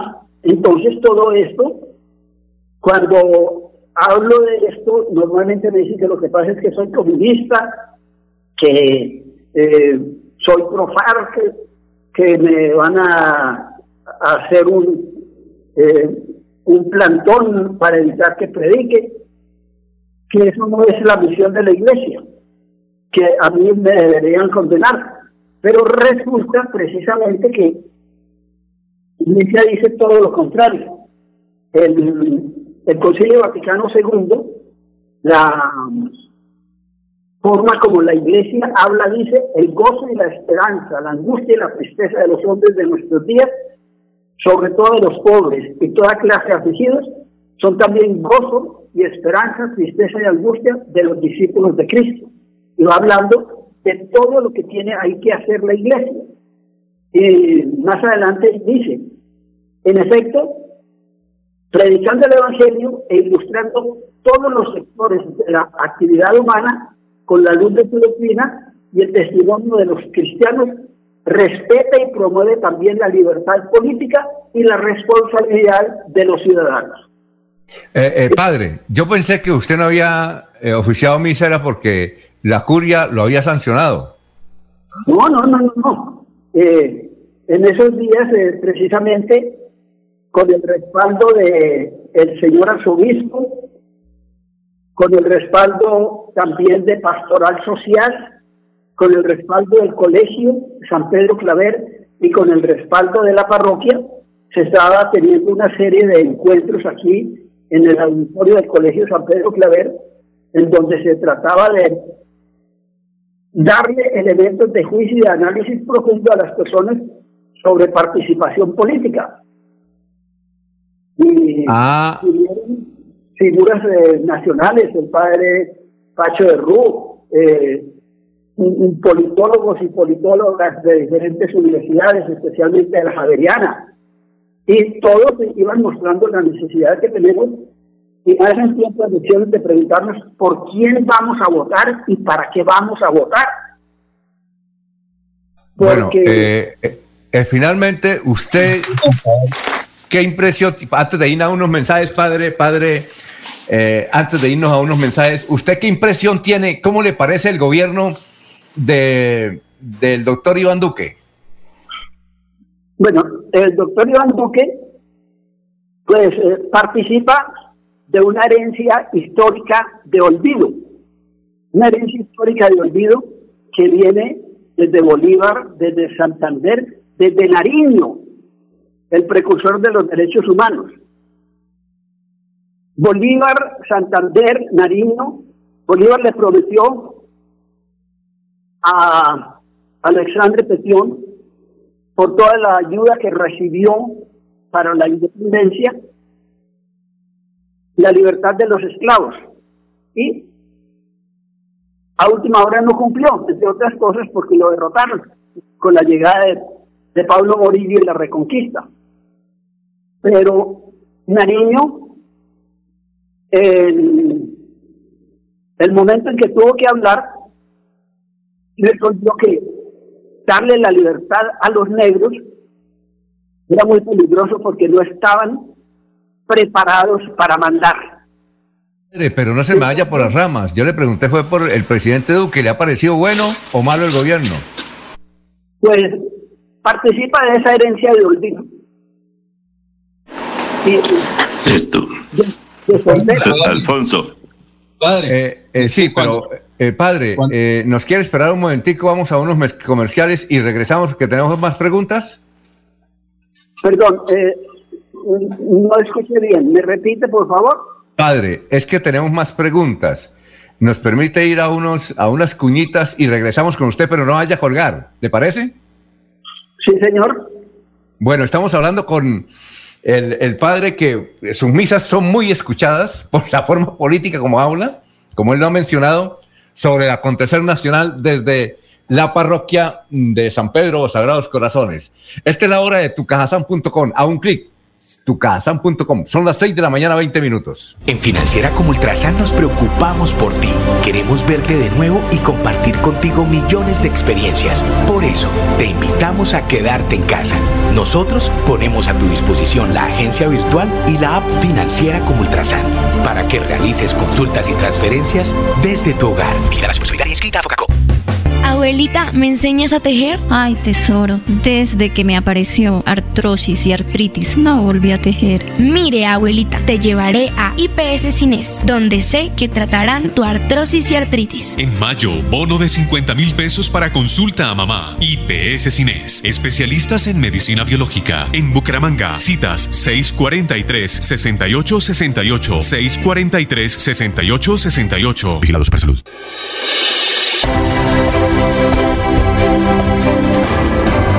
Información y análisis. Es el estilo de Últimas Noticias por Radio Melodía 1080 AM.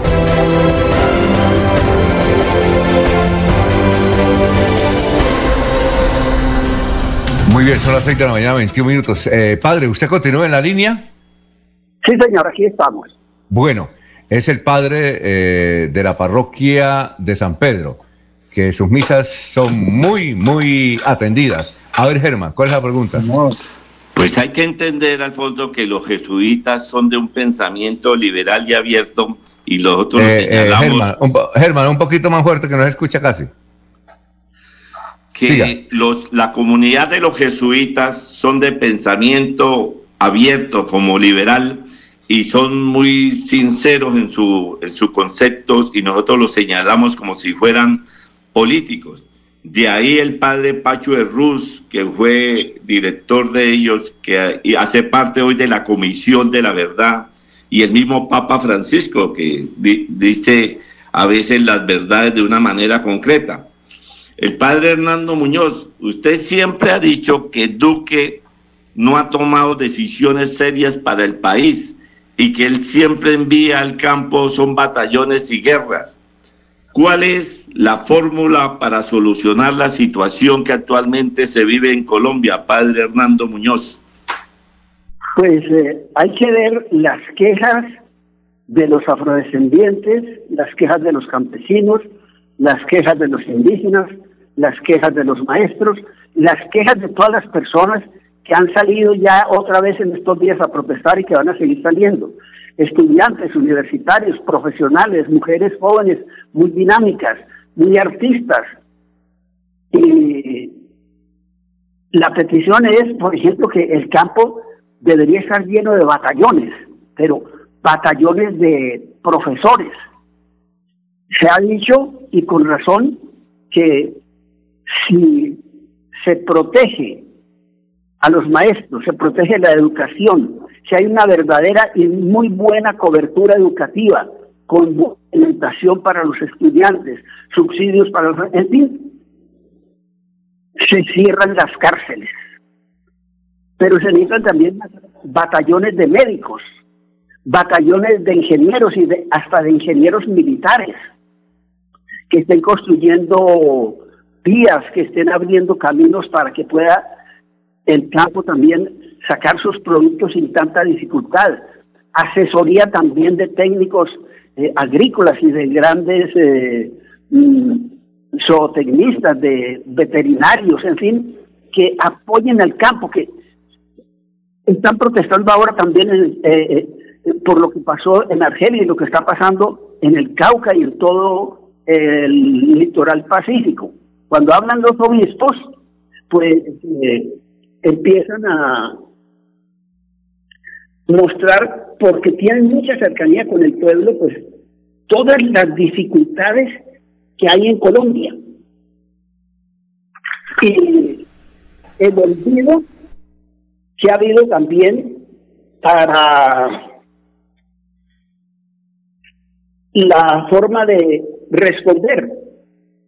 Se le pide a los campesinos erradicación manual de la coca y participación y las ayudas y subsidios, pero a la hora de la verdad se decide más bien el glifosato y se habla de mandar fuerza pública. Bueno, padre, la- ¿usted ya tiene escrito el sermón o lo va a improvisar? ¿Cómo? ¿Usted, usted ya tiene el, el escrito el sermón de mañana domingo o lo va a improvisar? No, eh, el- eh, voy a, a tenerlo por escrito todo porque una de las cosas que yo digo es que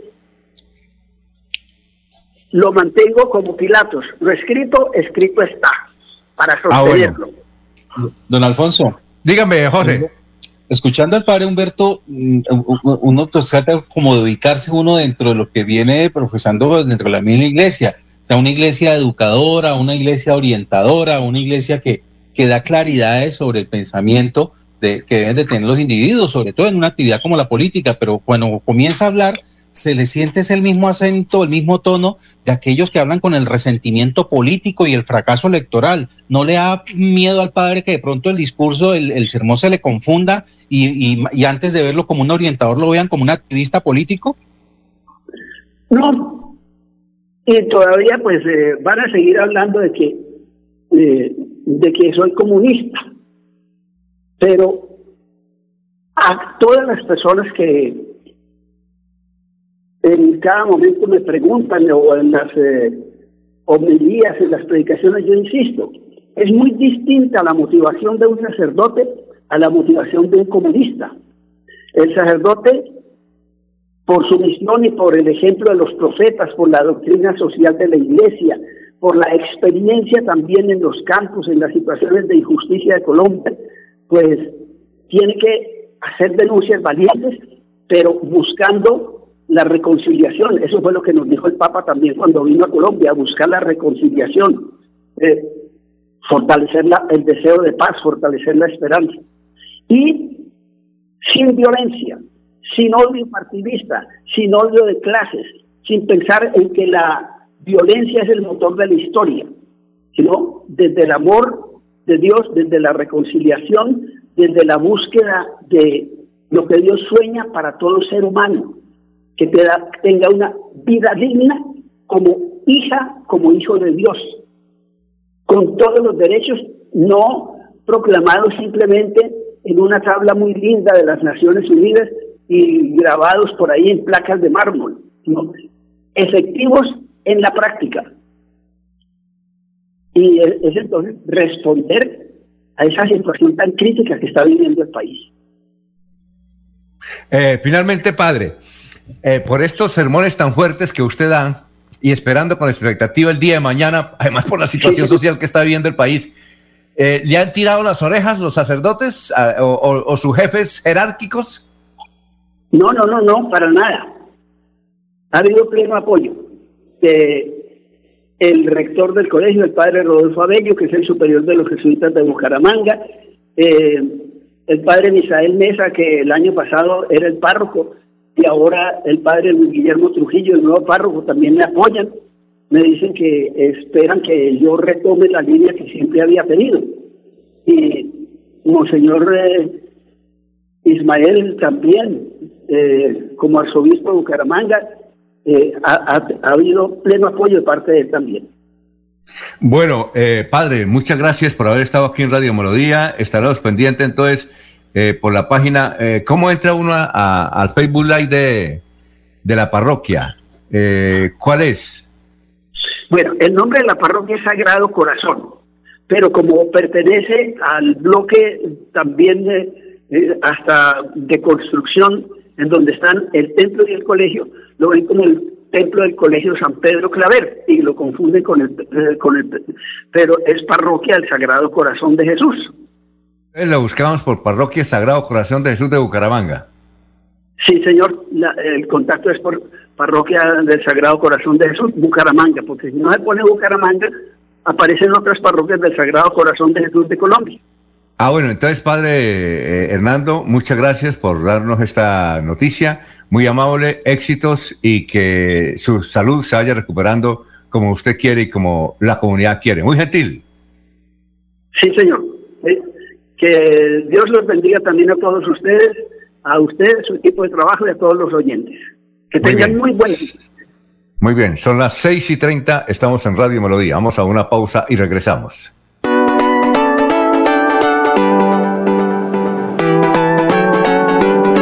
Melodía, Melodía, Radio Sin Fronteras. Escúchenos en cualquier lugar del mundo.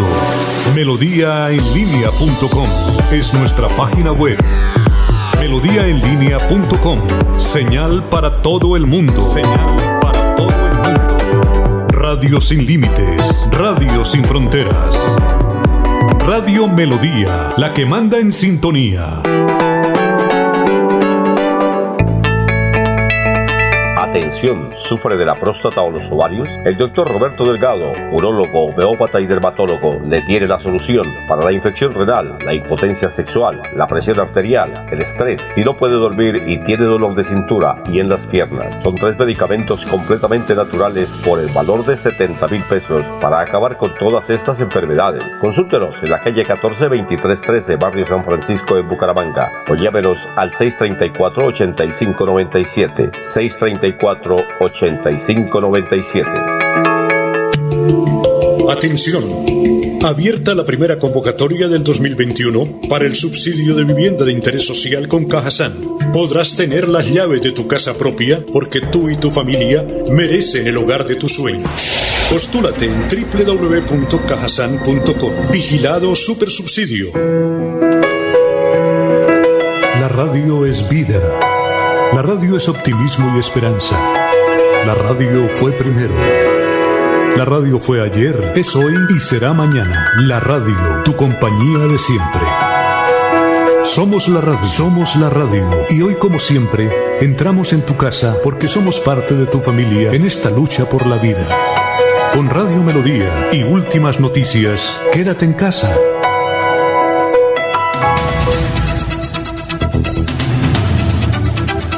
Bueno, Laurencio, lo escuchamos. Son las 6 de la mañana, 32 minutos. Estamos en Radio Melodía. Pero, ah, pero Laurencio, antes de vamos con estas, con estos oyentes que están ahí ese rato con sus, eh, sus informes. Víctor Hugo Tavares Carreño dice: Me estoy mojando.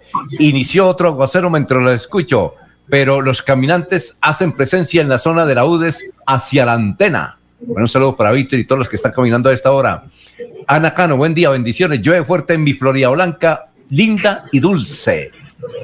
Elsie Patricia mm, Archila. Buenos días, señores periodistas de Por Pie de Cuesta. Está lloviendo y está haciendo mucho frío. Gracias por mantenernos informados. Dios los bendiga. Laurencio, lo escuchamos. Alfonso, es que estuve varios días buscando a ver si era posible que el expresidente Álvaro Uribe Vélez, el senador de la República, nos atendiera. Sin embargo, a través de algunos amigos le hice llegar el mensaje, pero fue casi imposible pero esos amigos lograron que el señor Álvaro Uribe Vélez hiciera un pronunciamiento frente a qué piensa de la reforma tributaria. Está muy preocupado. Dice que esto hay que llegar a un acuerdo, a un consenso y que de todas maneras se requieren muchos recursos en Colombia para atender a los pobres.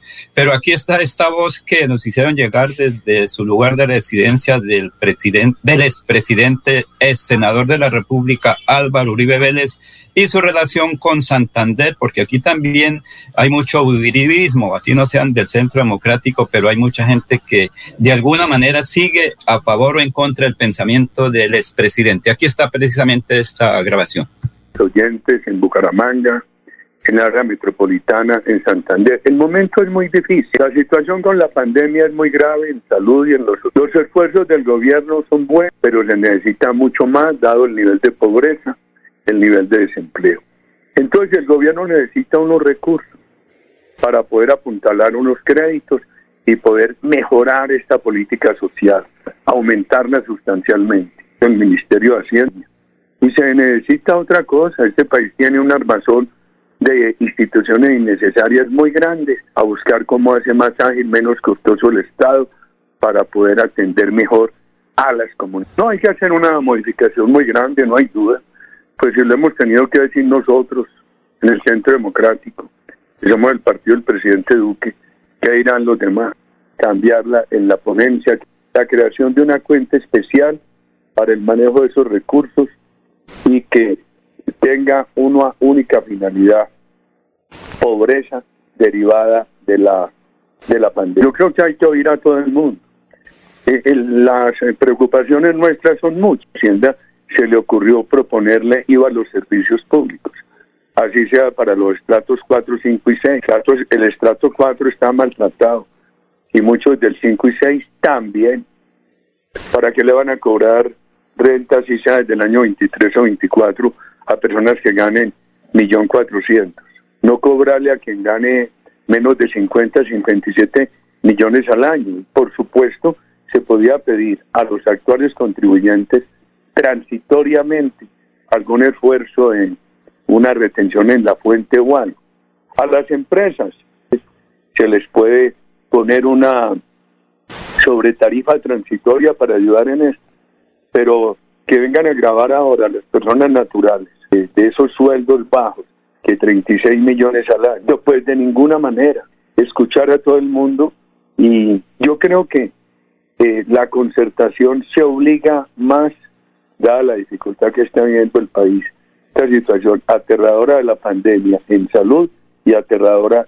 Pues nosotros al Ministerio de Hacienda le dijimos mucho que no presentaran eso con esos temas y que la consensuaran con otros partidos, con el mismo centro democrático.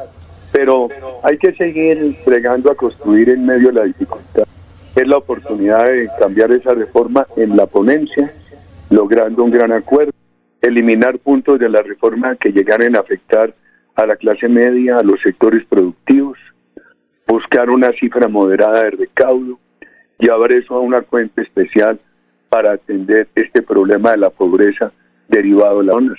El Centro Democrático ha sido muy claro en eso. Por ejemplo, en el área metropolitana de Bucaramanga está uno de los epicentros de la industria avícola más importantes de Colombia.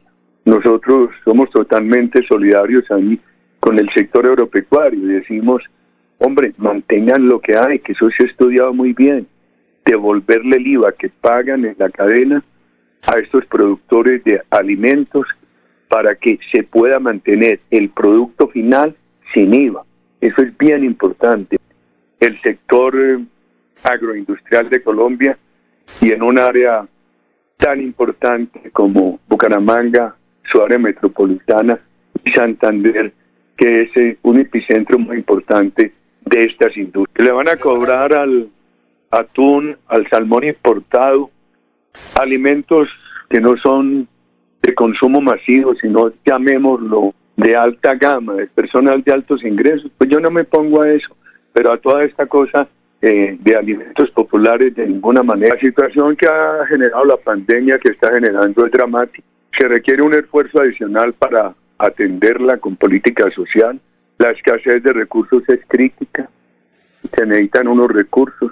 La reforma hay que modificarla sustancialmente, hay que cambiarla. Se debería buscar un acuerdo político para modificar, cambiarla en la ponencia, llevar esos recursos a una cuenta especial que tenga como único destino la pandemia y, por supuesto, complementar esto con una política muy severa de austeridad en la estructura del Estado. Yo soy de Colombia necesita menos entidades burocráticas y más atención a la comunidad. No, yo sigo pensando en, en la modificación sustancial que se puede hacer en una ponencia. Sentó el gobierno, el Centro Democrático se expresó, tuvimos que hacerlo de manera crítica. Si este problema social no se enfrenta con más recursos y si esa reforma no se reorienta para que no afecte a los sectores medios ni a los sectores productivos, es muy difícil. Yo creo que hacer esa reforma. Muchas gracias. Bueno, muy bien. felicitaciones, don Laurencio, por la entrevista que consiguió, consiguió con el doctor Álvaro Uribe, que desde luego lo están entrevistando mucho en el día de ayer en la ciudad de Bogotá, igualmente al presidente Duque. Muy bien, don Laurencio. Vamos con los oyentes. Alfonso, pero un datico. Es que es lo que dice, la situación es muy compleja y lo que él quiere es que no se hunda como lo han pedido muchos congresistas, muchos senadores. Mire, aquí en Santander, Oscar Villamizar Meneses dice, yo estoy un poco en contra de esa reforma. Sin embargo, Elvin Ballesteros dice, hay que apoyarla en su totalidad. Mire, son dos pensamientos desde la misma casa, desde el mismo partido, desde la misma vocería del Centro Democrático. La cuestión es bastante compleja, Alfonso. 6 y 40, los oyentes. Héctor Hernández Mateo dice, buenos días, el apostolado del sacerdocio causa roncha en sectores políticos cuando se practica en bien de los menesterosos y oprimidos. Héctor Hernández Mateo dice, uy, se le saltó el satélite. Pedro Gómez Beor de Piecuesta pregunta, ¿por qué con tanto desorden, por qué con tanto desorden de los vándalos? ¿Por qué no sacan el ejército? Eh, Miguel Ángel Morales, Mercocho, nos escribe desde Málaga. Dice, pues quítenle los escoltas a Uribe o páguelos usted mismo, bajen el sueldo a congresistas al mínimo y verá que el país cambia. Y coman huevo con atún, ni siquiera conocen el sabor de esos alimentos.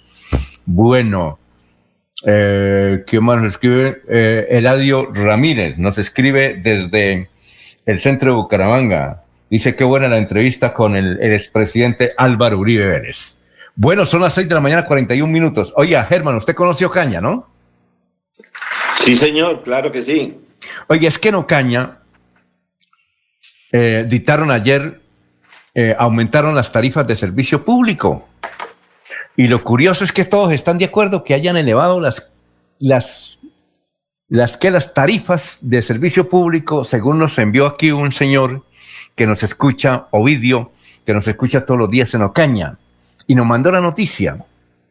Dice, para la tarifa única del servicio de transporte público colectivo diurno, nocturno, dominical y festivo quedó de la siguiente manera. Microbús y buseta colectivo urbana, 1.600 pesos. Automóvil colectivo, 1.700. El servicio hacia el santuario de agua de la Virgen, debe ser de Torcoroma, los corrimientos Aguas Claras y la ermita a 2.100. El automóvil colectivo hacia el agua de la Virgen, Aguas Claras y la ermita a 2.300. Eso porque, bueno, en cuanto a la tarifa única del servicio del transporte público de taxis urbanos diurnos será a 6 mil pesos, quedó más caro que Bucaramanga, vea usted. Y en horario nocturno subió 500 pesos, es decir, quedó a 6 mil 500. Una carrera hacia la granja de la Universidad San Francisco de Paula Santander, seccional Ocaña y el batallón de infantería Santander diurno y nocturno quedó a 6 mil 500 pesos. Los individuales hacia los centros poblados de Agua de la Virgen, Aguas Claras y la Ermita costarán 12.650 pesos, es decir, los expresos. Bueno, usted, usted conoce Caña, es una ciudad pequeña, ¿no? Sí, es una ciudad pequeña, pero muy pujante, ¿no? Es una, mm. una ciudad de, grandes empresarios y, y, Bucaramanga, pues hay una buena comunidad de huichos que residen en Bucaramanga y volvieron famosos la arepa o cañera. Ah, bueno. Eh, y el pan, ¿no? y el pano cañero. Pues todos esos aumentos siempre obedecen al régimen tarifario que vive aprobando la Comisión de Regulación de Acueducto y Alcantarillado, Servicios Públicos, todas esas cosas, porque si uno se pone a ver en todo el país, todos los meses los recibos de los servicios públicos vienen con aumento. Esa es la otra vena que el gobierno, ¿cuándo le va a poner coto?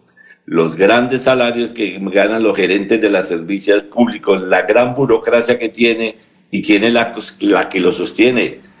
Pues nosotros los ciudadanos que pagamos mensualmente los servicios o si no, nos los cortan.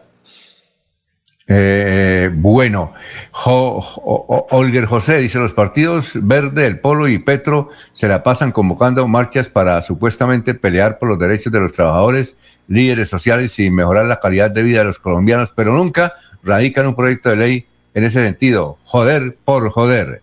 Bueno, muchas gracias a Onovidio Vergel desde Ocaña por estar pendiente de Radio Melodía. Dice siempre que escucha el noticiero y nos envía datos como este de Ocaña. Ya son las 6 de la mañana, 44 minutos. Está lloviendo. Eh, allá en su sector. Sí, cuénteme, Laurencio. Es que ahí tengo también a Libardo Estupiñado, un veedor y consejero departamental, habla sobre la reforma. Es su amigo o nuestro amigo que nos escucha todos los días y es pensionado. Él dice que la Oiga, con mucho gusto, claro, pero vamos después de mensaje. Oiga, es que Gustavo, Gustavo Pinilla le escribe a usted. Señor. Dice, eh, eh, Laurencio, hágame el favor y me envía la grabación eh, con el expresidente Uribe, porque poco a poco, y me hace llorar el doctor Uribe. Alfonso, estamos en campaña política. Él es un gran. Eh, eh, mira, Alfonso, en Santander y en Colombia hay varias figuras que son estrategas políticas. Y Álvaro Uribe, Gustavo Petro, Hugo Aguilar Naranjo, Iván Díaz Mateus y otros son estrategas políticos que de todas maneras definen cosas. ¿sí? Aquí en Santander, Luis Alberto Gil fue estratega político por muchos años. No sé si ahorita venga a continuar con esas cosas. Entonces, la familia Aguilar, la familia Uribe Vélez, la familia Díaz Mateus, mire que son estrategas en materia política. Claro, sí, señor. Lo que pasa es que se dice que las relaciones políticas entre el presidente Iván Duque y el expresidente Álvaro Uribe estaban atravesando momentos difíciles. Sostienen que Uribe fue consultado por el gobierno sobre el proyecto de reforma tributaria. Uribe conformó un grupo de estudio para analizar, pero cuando llegó con la propuesta al presidente, al presidente Duque, este ya la había presentado al Congreso. Hay quienes sostienen que Uribe sí, respondió antes de la presentación del proyecto y formuló algunas observaciones, cosa que el gobierno de Duque no atendió y ahí comienza la, la situación. Hoy Uribe, jefe del Centro Democrático, ha salido a apagar el incendio que está originando Duque. ¿Cuál será la premura del presidente Duque? Se pregunta uno si el recaudo de esta reforma será en el 2022 y el nuevo presidente que eligen los colombianos en mayo del 2022 hasta el año 2023 comenzará a utilizar estos billones que se requieren para tapar el hueco fiscal. Bueno, vamos a una pausa. Eh, Víctor Valle Díaz dice, soy barranquillero, ni siquiera conozco la Sultana del Valle, pero hoy me nace decirlo. Cali es Cali, lo demás es Loma. Severo ejemplo de lucha por la injusticia y la desigualdad social. Son las 6 y 47. Cuando pagas tus impuestos en Financiera como Ultrasan, ganas por partida doble. Claro, estás al día con tus impuestos y tienes la posibilidad de ganarte uno de los grandes premios que tenemos para ti. Participar es muy fácil. Ven ya a Financiera como Ultrasan y paga tus impuestos. Tú puedes ser el próximo ganador. Abuelita, ¿me enseñas a tejer? Ay, tesoro, desde que me apareció artrosis y artritis, no volví a tejer. Mire, abuelita, te llevaré a IPS Cines, donde sé que tratarán tu artrosis y artritis. En mayo, bono de 50 mil pesos para consulta a mamá. IPS Cines, especialistas en medicina biológica. En Bucaramanga, citas 643-6868, 643-6868. Vigilados para salud. Quédate en casa. casa. Disfruta, vive, comparte, ama, aprende, juega, escucha, goza, lee, saluda, regala, responde, comprende, perdona, canta, supérate, felicita, encuentra, apoya, cree, agradece, enamórate, mejórate, trabaja, ríe, ayuda, quiere. Por ti, por tu familia, por todos, quédate en casa. Melodía, contigo en casa.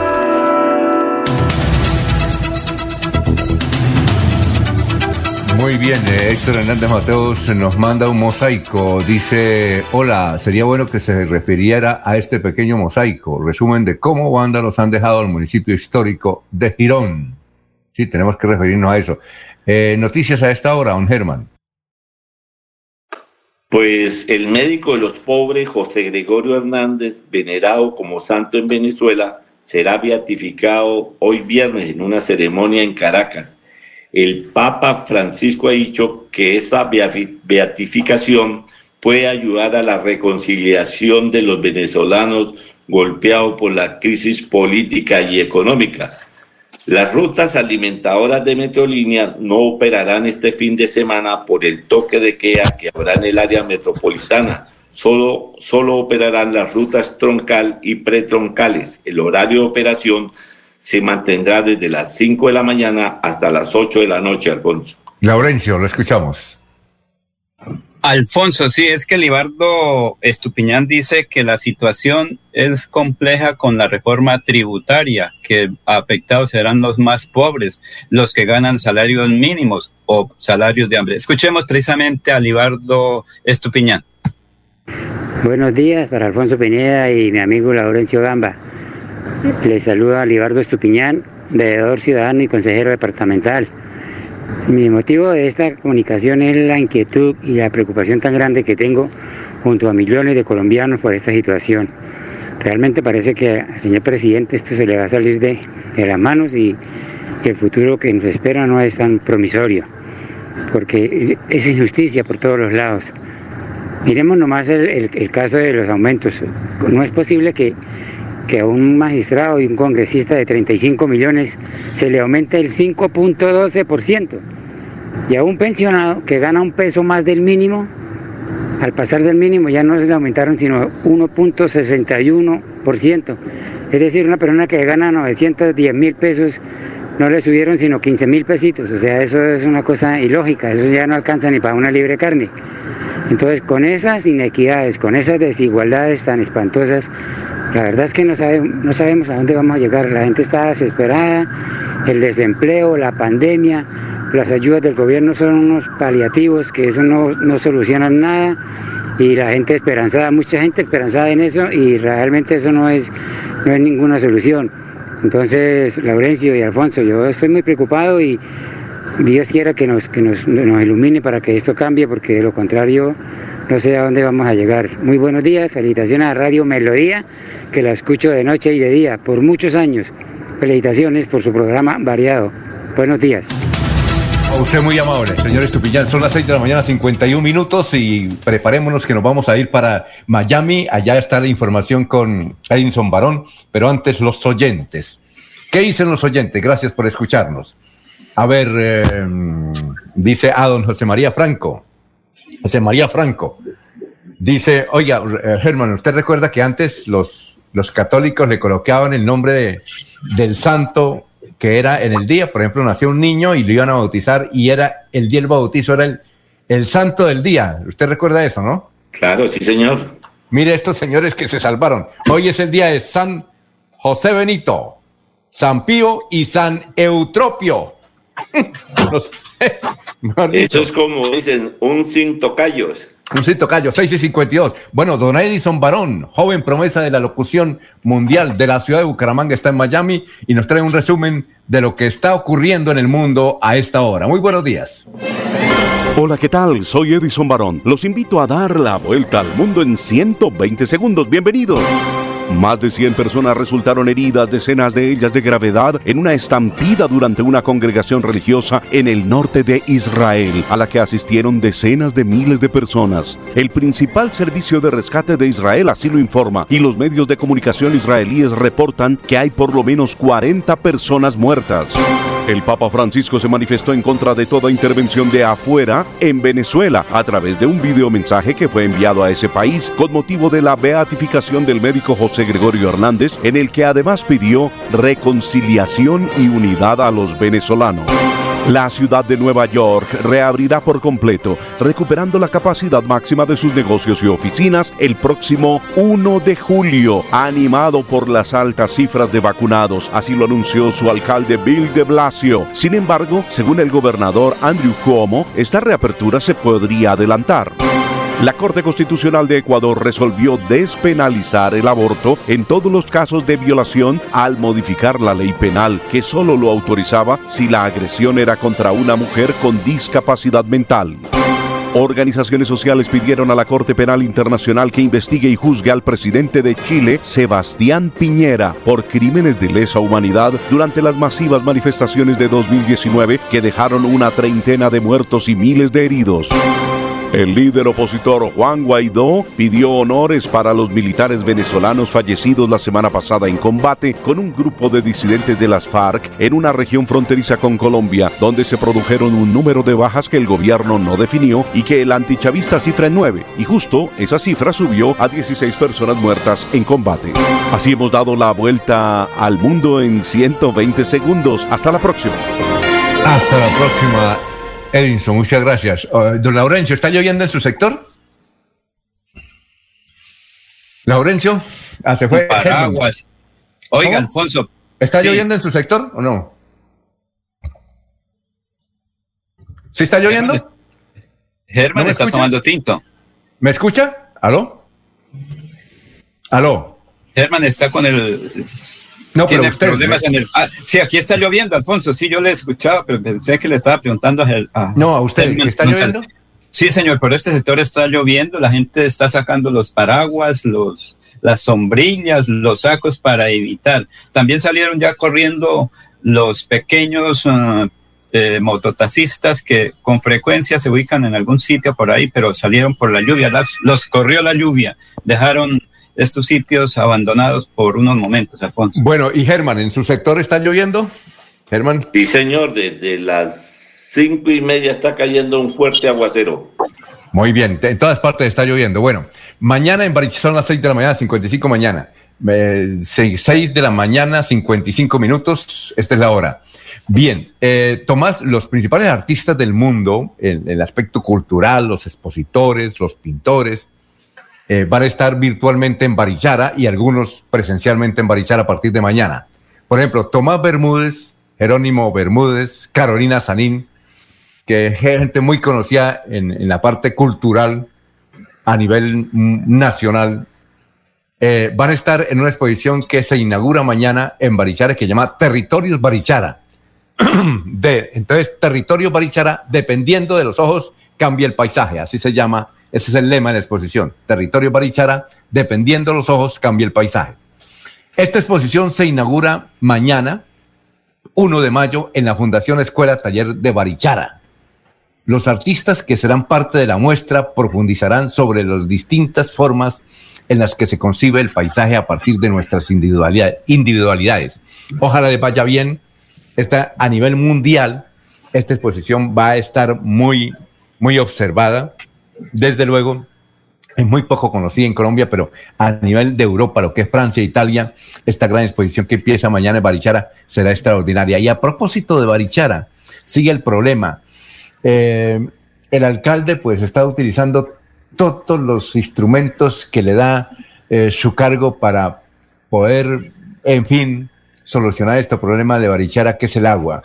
Una población turística que yo creo que es la más importante que hay en Colombia, la población así de, ese número de habitantes más importante que hay en Colombia, pues no tiene un acueducto, es difícil. A pesar, eh, además del verano, además del verano, el agua a Barichara pues es escasa y la poca que la que llega pues la utilizan los, los 30 hoteles, allá hay como más de 30 hoteles, es increíble, es increíble que no se haya solucionado el problema Así es que, don Laurencio, siempre que hable con el gobernador, siempre que hable con el ministro, pregúntele por el agua de Barichara, porque no hay, no hay razón de que un municipio que tiene todo, eh, todos los atractivos turísticos donde la gente siempre mide, es decir, yo, yo le recuerdo, mire, yo soy de Barichara, eh, estoy en cualquier ciudad de Colombia y, y, me preguntan, ¿usted dónde es? Barichara, todo el mundo conoce a Barichara con, el respeto de los demás municipios. Si yo digo otro municipio, por ejemplo, yo digo Cite, dice, ¿y eso qué es? Seguro, seguro. A Barichara lo conocen de todas partes, uno se siente orgullo por Barichara, en cualquier parte. ¿Usted dónde es? Ah, no, de Barichara. Ah, sí, lo conozco. Pero si usted dice, por ejemplo, de otro municipio, ¿usted dónde es? No lo conozco. No sé dónde queda, ¿no? Oiga, increíble, Germán, que ocurra eso. Usted conoce Barichara, ¿no, Germán? Claro, voy muy a menudo a Barichara y esa es una situación vieja, lo mismo que le ocurre al Socorro, lo mismo que le ocurre a Vélez, lo mismo que le ocurre a la Mesa de los Santos. No sé qué pasa con la clase política que no quiere hacer una inversión real. Siempre hablamos del famoso, del famoso embalse de los comunes, que funciona, que no funciona, pero no hay una cosa seria y concreta que solucione de manera definitiva el problema de agua potable de estas poblaciones, que es la queja normal todos los años. Alfonso. Y la Alfonso. Cosa, y que se le ha invertido mucha plata en estudio, en construcción, pero al final los resultados no se dan como se quieren ver. Sí, ¿qué iba a decir? Pero Alfonso, es que recuerden que en paz descanse el exgobernador Horacio Serpa Uribe. Destinó creo que 10 mil millones de pesos para el acueducto de Barichara y el agua la, prioritaban tomar de la quebrada Chiribití que queda en el municipio de Galán. Recuerda que allí se presentaba una serie de dificultades. Los galanes, la gente de Galán, del municipio de Galán, con machete en mano cortaba lo que se estaba haciendo ahí y finalmente dijeron, no queremos que le den agua a la gente de Barichara. Finalmente hubo una especie de consulta y la gente de Galán dijo, no, Aquí nosotros primero nos dan agua para nosotros, que necesitamos agua, y después para los demás cuando se pueda superar lo de nosotros.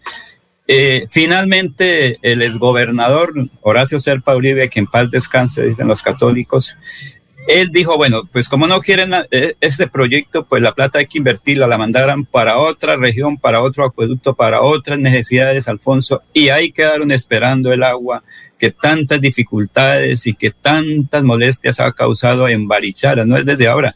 Eso hace, creo que desde Rodolfo González quiso trabajar por eso, pero tampoco logró. Los demás gobernadores, Hugo Aguilar, Líder Tavera, Richard Aguilar, y todos siempre han estado, porque es que Barichara es un referente mundial, Alfonso.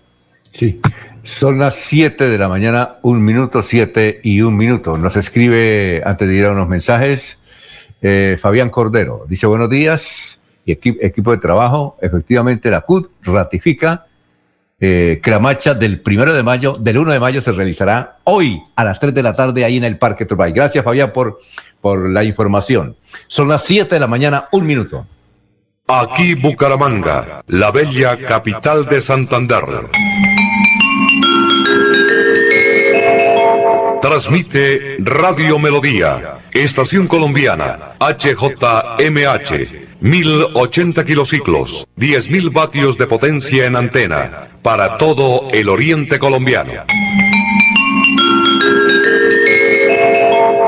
Cadena Melodía, la radio líder de Colombia.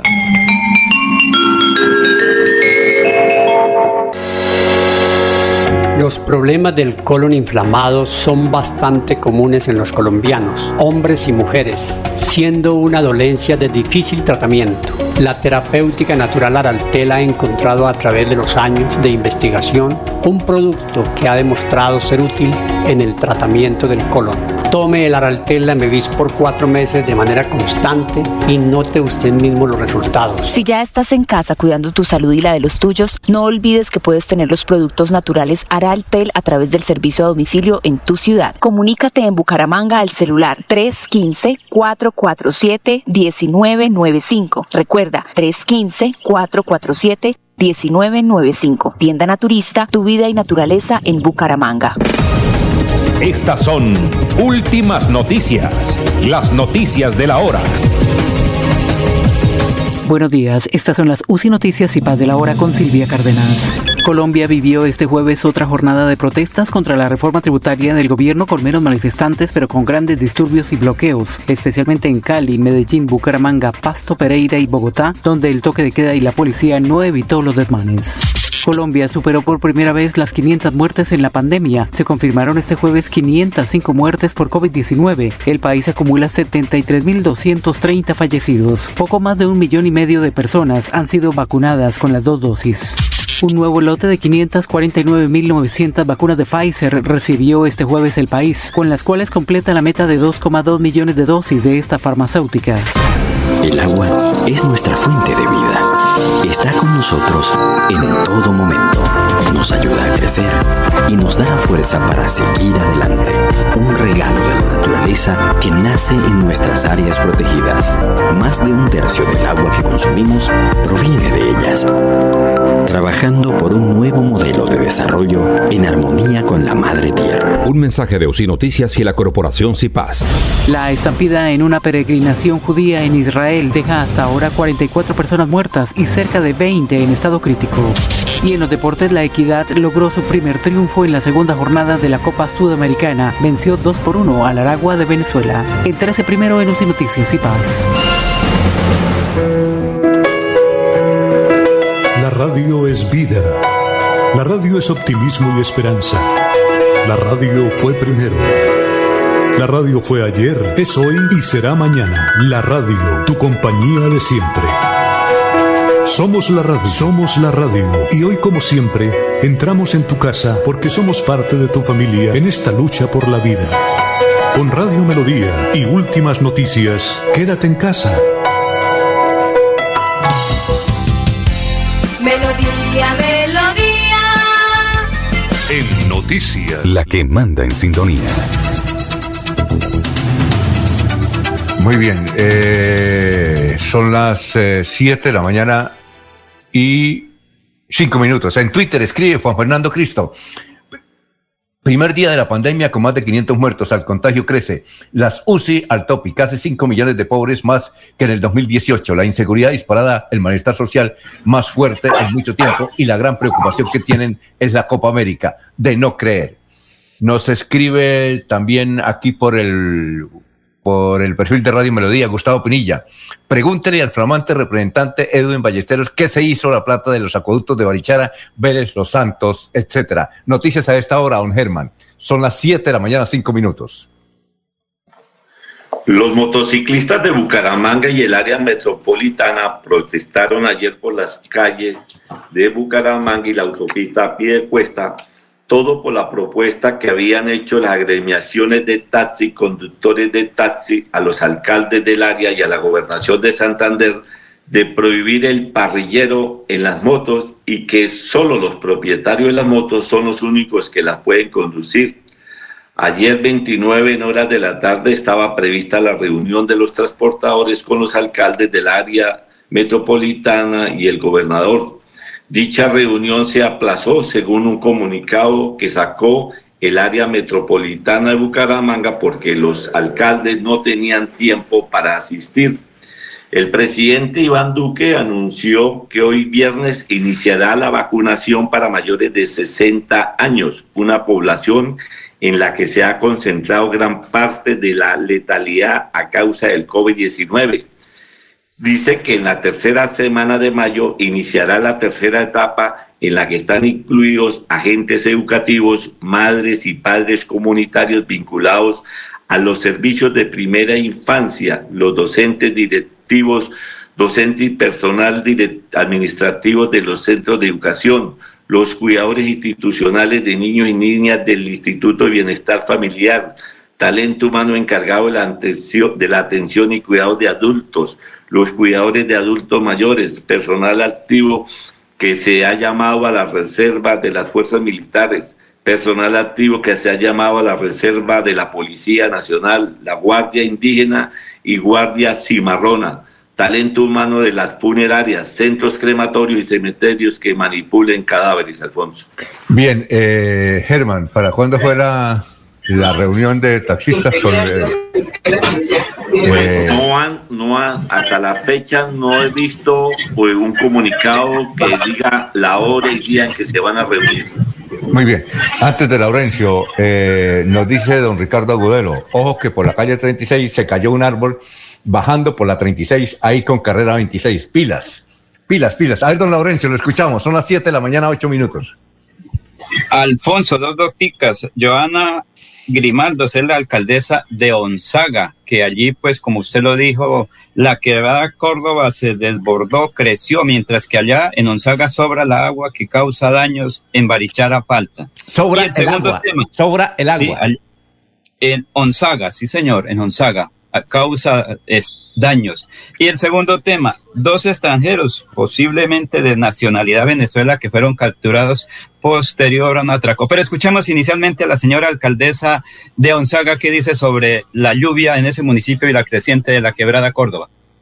Esto causó un represamiento en la quebrada La Corcova, en el sector Ganivita de la vereda Chahuacá, lo que pues causó una avalancha sobre la vía principal que conduce de Onzaga hasta el departamento de Boyacá.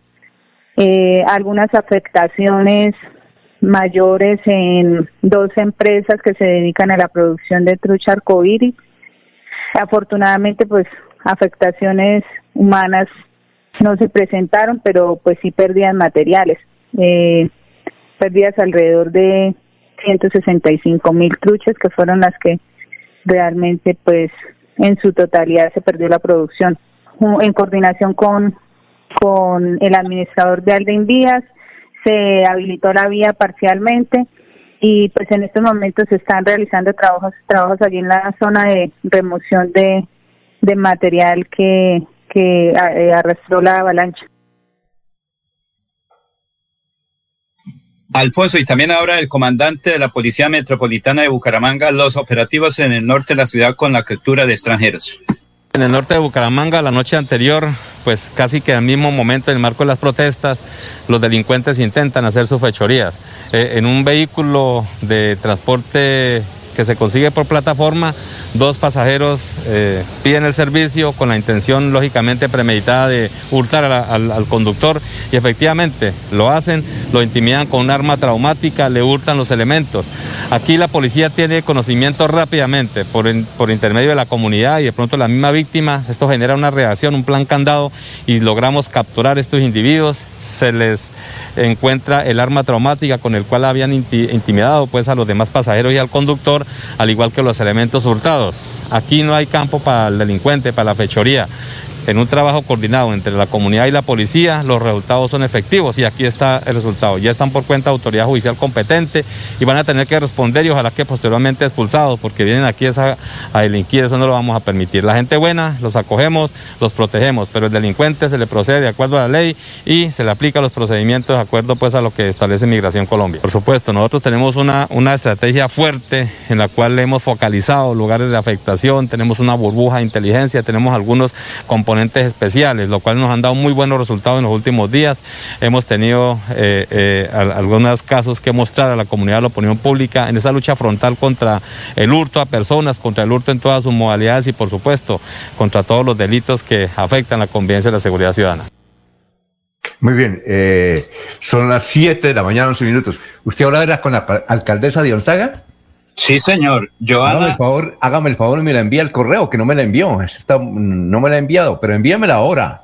Ahora después del noticiero. de una vez, ¿no? Sí, señor. Gonzaga, que, el, que la quebrada no se llama la Corcova, dice don. Sí, sí, dice, eh, dice eh, que tiene dice otro que- nombre, dice don Jorge Abel, pero no me da el nombre del. del, del- Es que yo, decía, que era Córdoba, es Corco. eh, bueno, la que usted dijo. La Corcova, no, pero parece Sí. que no se llama la Corcova. Me dice un habitante que nos escribió de allá y también don Jorge Abel Flores. Pero don Jorge Abel no me menciona el nombre, sería muy bueno. ¿Usted conoce Sí, por sí, allá, al Germán, en, en- a Gonzaga, la conoce o no? Sí, fui una, una sola vez, he ido a Unzaga. Muy bien. Eh, bueno, bueno. Pregunto, a ver, a ver, oy- oyentes. Álvaro Barón Plata dice, pregunto, comentario de calle. Se dice que un diputado de Santander sale y, y corresponde al doctor Garzón posesionarse eso. ¿Qué, hay de verdad? Si se va a posesionar, bueno, se fue don, don Jorge Caicedo, pero sí, don, el, el diputado que debe posesionarse del doctor René Garzón. Eh, Yair Anaya, dije, dejen de, de reprimir a los cerdos. Dice, los delincuentes son ustedes. ¿A quién se dirigirá? Don Yair Anaya. Bueno, nos vamos para la ciudad de Barranca Bermeja, puerto petrolero. Que a propósito, Germán, no se sabe si allá hay paro, si allá hay, no han definido si hay eh, esto toque de queda o no mm, este fin de semana, ¿no? Pues hoy se reúne el alcalde con el secretario de salud para determinar, porque la falta de oxígeno medicinal eh, comienza a escasearse en Barranca Bermeja. Eh, así Barranca Bermeja, sus camas UCI no llegue ni siquiera al 70%, si se siente la escasez de oxígeno y esto de pronto haría que Barranca Bermeja entrara en el toque de queda. Muy bien, son las 7:14 minutos, así es que nos vamos para el distrito de Barranca Bermeja con Soel Caballero. Muy buenos días, Soel, ¿cómo está? Eh, ¿No está Soel? Ah, bueno, perfecto. Entonces, eh, en un instante estaremos Alfonso. con Soel Caballero. Eh, un momento, nos dice que arranca un momento. Estaba Sí. esperando ahí que, que se. Mejor el, satélite. Sí, sí, ¿qué, qué iba a decir? Es que el, el nombre de la quebrada la dio bien la señora alcaldesa de Onzaga, Alfonso, Joana Grimaldos, la Corcova. No es Córdoba, sino la Corcova. Es conocida ya esa quebrada. Si no conoce la alcaldesa su municipio. No, pero Jorge. Abel, pero es que Jorge Abel no me escribió, porque creo que se llama. No, es que yo inicialmente eh, había anunciado No, que era creo que se llama Córdoba, eh, eh, Córdoba. el topito o el topo, algo así, me dicen. De pronto es el sitio donde se registró el hecho, pero es la quebrada, la corriente. Ah, es diferente, ya. es posible, sí. Pero Ah, aquí bueno. un oyente desde allá de Gonzaga me dice, no, ahí está bien, la alcaldesa conoce bien y dio el nombre correcto por donde bajó y la afectación, ciento, más de 160 mil eh, pescados en crecimiento que fueron afectados en dos granjas, en dos piscícolas, se llaman esas, pues eso, Alfonso. Bueno, estaba esperando a don Soel Caballero a ver si se... Ah, listo, ya, está bien. Muy gracias, Soel. Entonces, eh, ¿cómo está? Muy buenos días, ¿cómo se encuentra? Soel Caballero está en Últimas Noticias de Radio Melodía 1080 AM. Buenos días, Alfonso, para usted, para los compañeros, igualmente para todos los oyentes. La alcaldía de Barranca Bermeja, a través de la empresa Aguas de Barranca Bermeja, dio al servicio un nuevo alcantarillado en la vía principal del barrio Buenos Aires.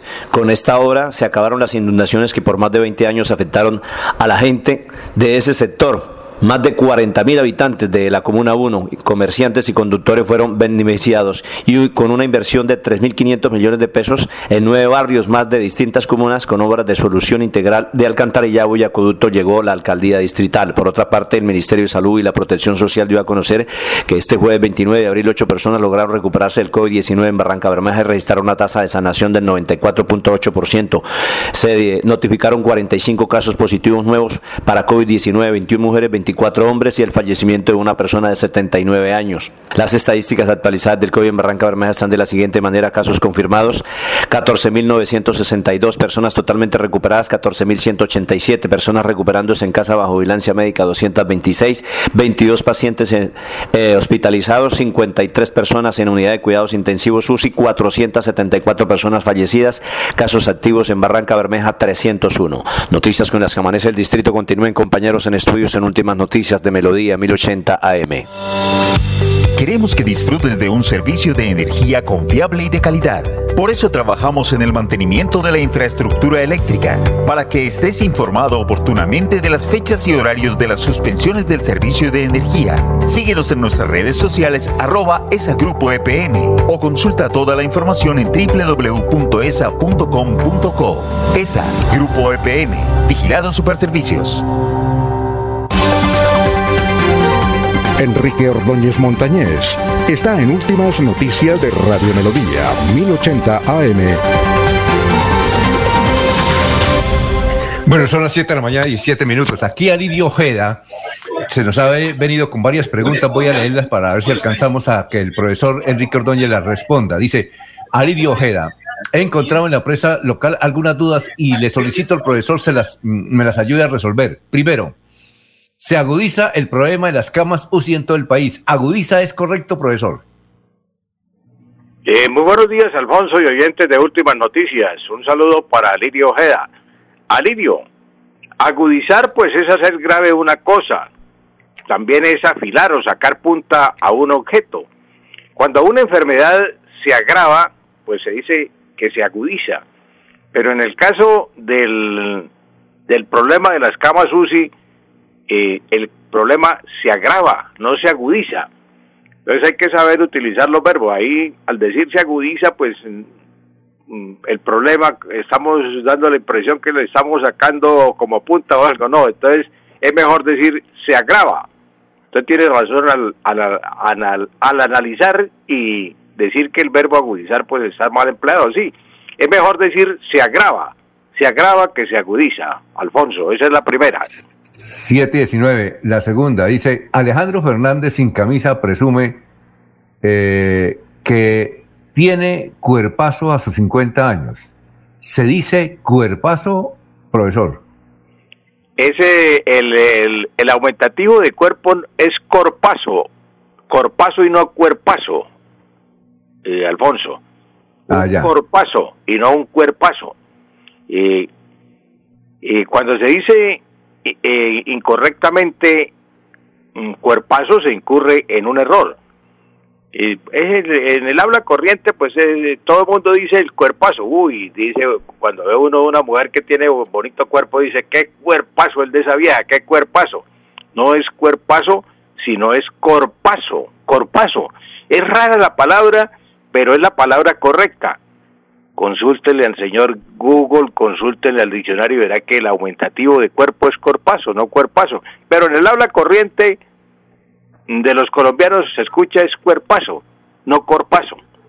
Sí. Pero es corpazo, Silvia, correcto. Tiene otra pregunta. Dice Silvia Pasamel, hermana mayor de Alejandra Guzmán, habló del acoso sexual a Frida Sofía contra su abuelo Enrique Guzmán, pero advirtió a los periodistas que no la chacalearán ¿Qué significa chacalear, profesor? Chacalear, chacalearán.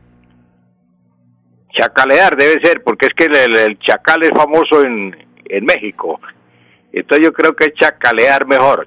Eh, en Colombia y en los demás países del habla hispana, pues chacalear significa atacar, atacar.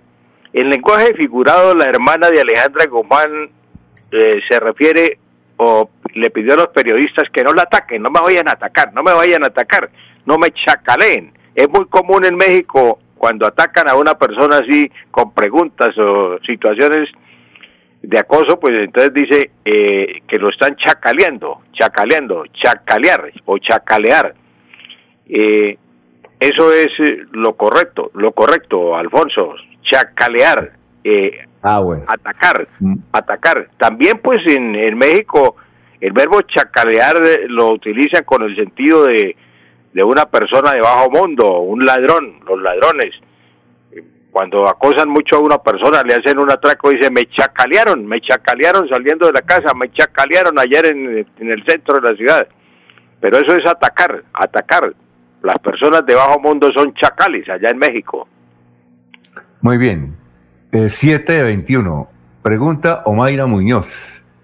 Dice Omaira que escuchó por radio que vendrán mucho más lluvias. Cuando se dice mucho más lluvias, ¿es correcto? Doña Mayra, usted tiene razón. Es, eh, escuchamos siempre, pues tal vez por el afán de las noticias, que la persona que redacta no se da cuenta que es femenino. Entonces no es mucho más lluvia, sino vendrán muchas, muchas más lluvias. No es mucho más lluvia, sino muchas más lluvias. Vendrán muchas más lluvias y no vendrán muchos, mucho más lluvias. Esa es la, la, respuesta para doña Mayra. Alfonso, un saludo especial para el doctor Julio Enrique Avellaneda y hacemos votos por su pronto restablecimiento para tenerlo nuevamente aquí en el noticiero. Saludo especial, doctor, que se restablezca pronto y que regrese al noticiero con toda la energía de siempre. Saludo especial, doctor Julio Enrique. Muy bien, gracias, profesor. Que pasen un buen fin de semana, ¿no? Alfonso, pero eh, permítame eh, hacer un comentario. Lo que está pasando actualmente en el país, eh, a los colombianos de bien nos queda repetir la palabra nos duele Colombia. Nos duele Colombia cuando vemos en las calles todas esas manifestaciones y nos hace recordar el libro Nos duele Colombia de Eduardo Santa, un abogado tolimense nacido en el Líbano, Tolima, que escribió por allá en el año 60, cuando yo era estudiante de bachillerato en el Colegio de Santander, discutíamos mucho con Mario González, en fin, con todos los amigos eh, sobre la situación del país cuando se presentaban estos casos. Y aquí el 9 de abril mencionamos el caso de la manifestación del silencio. Cien mil hombres desfilaron por la carrera séptima sin lanzar piedras, sin lanzar un solo grito ni nada. En el doctor Eduardo Santo dice en el libro Nos duele Colombia que la protesta no es la pedrea callejera, a uno le duele cuando ve que un oficial de la policía, un capitán en Soacha, va a defenderse y lo asesinan, le colocan, eh, le, lo matan de siete puñaladas, siete puñaladas. Y así sucesivamente, pues esto ah, es, es, cosa que nos duele Colombia, Alfonso, nos duele Colombia. Ah, Feliz día para profesor. Gracias. Eh, la de himno, Germán. Son las 7 de la mañana, 24 minutos. 7 y 24. El 30 de abril de hace 37 años asesinaron a Rodrigo Lara Bonilla y el 30 de abril hace 30 años asesinaron a Enrique Lobutra. Por segunda vez la Universidad Industrial de Santander suspendió el inicio de clases con alternancia. La institución tenía previsto el comienzo de clases bajo la modalidad de presencialidad remota en programas de pregrado y, y posgrado el próximo lunes 3 de mayo. La decisión de suspender indefinidamente la alternancia corresponde al comportamiento que ha tenido la pandemia cuyos casos van en aumento en Bucaramanga y Santander. Y la UIS ha habilitado en la Universidad Industrial de Santander un nuevo puesto de vacunación contra el COVID-19. Muy bien, eh, Laurencio. Alfonso, a las 3 y 30 será la gran reunión de transportadores, de taxistas en la gobernación de Santander, si no hay otro cambio con el, la, con el gobernador como... Con el área, Sí, señor, sí. Y los alcaldes del área metropolitana. Sin embargo, la lluvia puede ocasionar otras cosas porque a las 3 es la marcha central hoy del Día del Trabajador, del Trabajo, entonces también puede modificar. Sin embargo, es lo que dice. Y es que, Alfonso, en Onzaga, hay razón, la quebrada tiene su nombre, pero desemboca en el río eh, eh, Chaguacá, que desemboca en el río Chaguacá. Entonces, arriba está la quebrada con otro nombre y luego desemboca en el río Chaguacá, que ah, es de ese municipio, Alfonso. Muy bien, eh, eh, Labores Campestre dice saludo especial al doctor Julio Avellaneda. Muchas gracias, muy amable. Esperen, ya viene el doctor Iván Calderón hablando con el abogado. Estamos en Radio Melodía. Últimas noticias los despierta bien informados de lunes a viernes. En todas las áreas de la información regional, un periodista de Últimas Noticias registra la información en Radio Melodía 1080 AM y en melodíaenlínea.com. Director Alfonso Pineda Chaparro.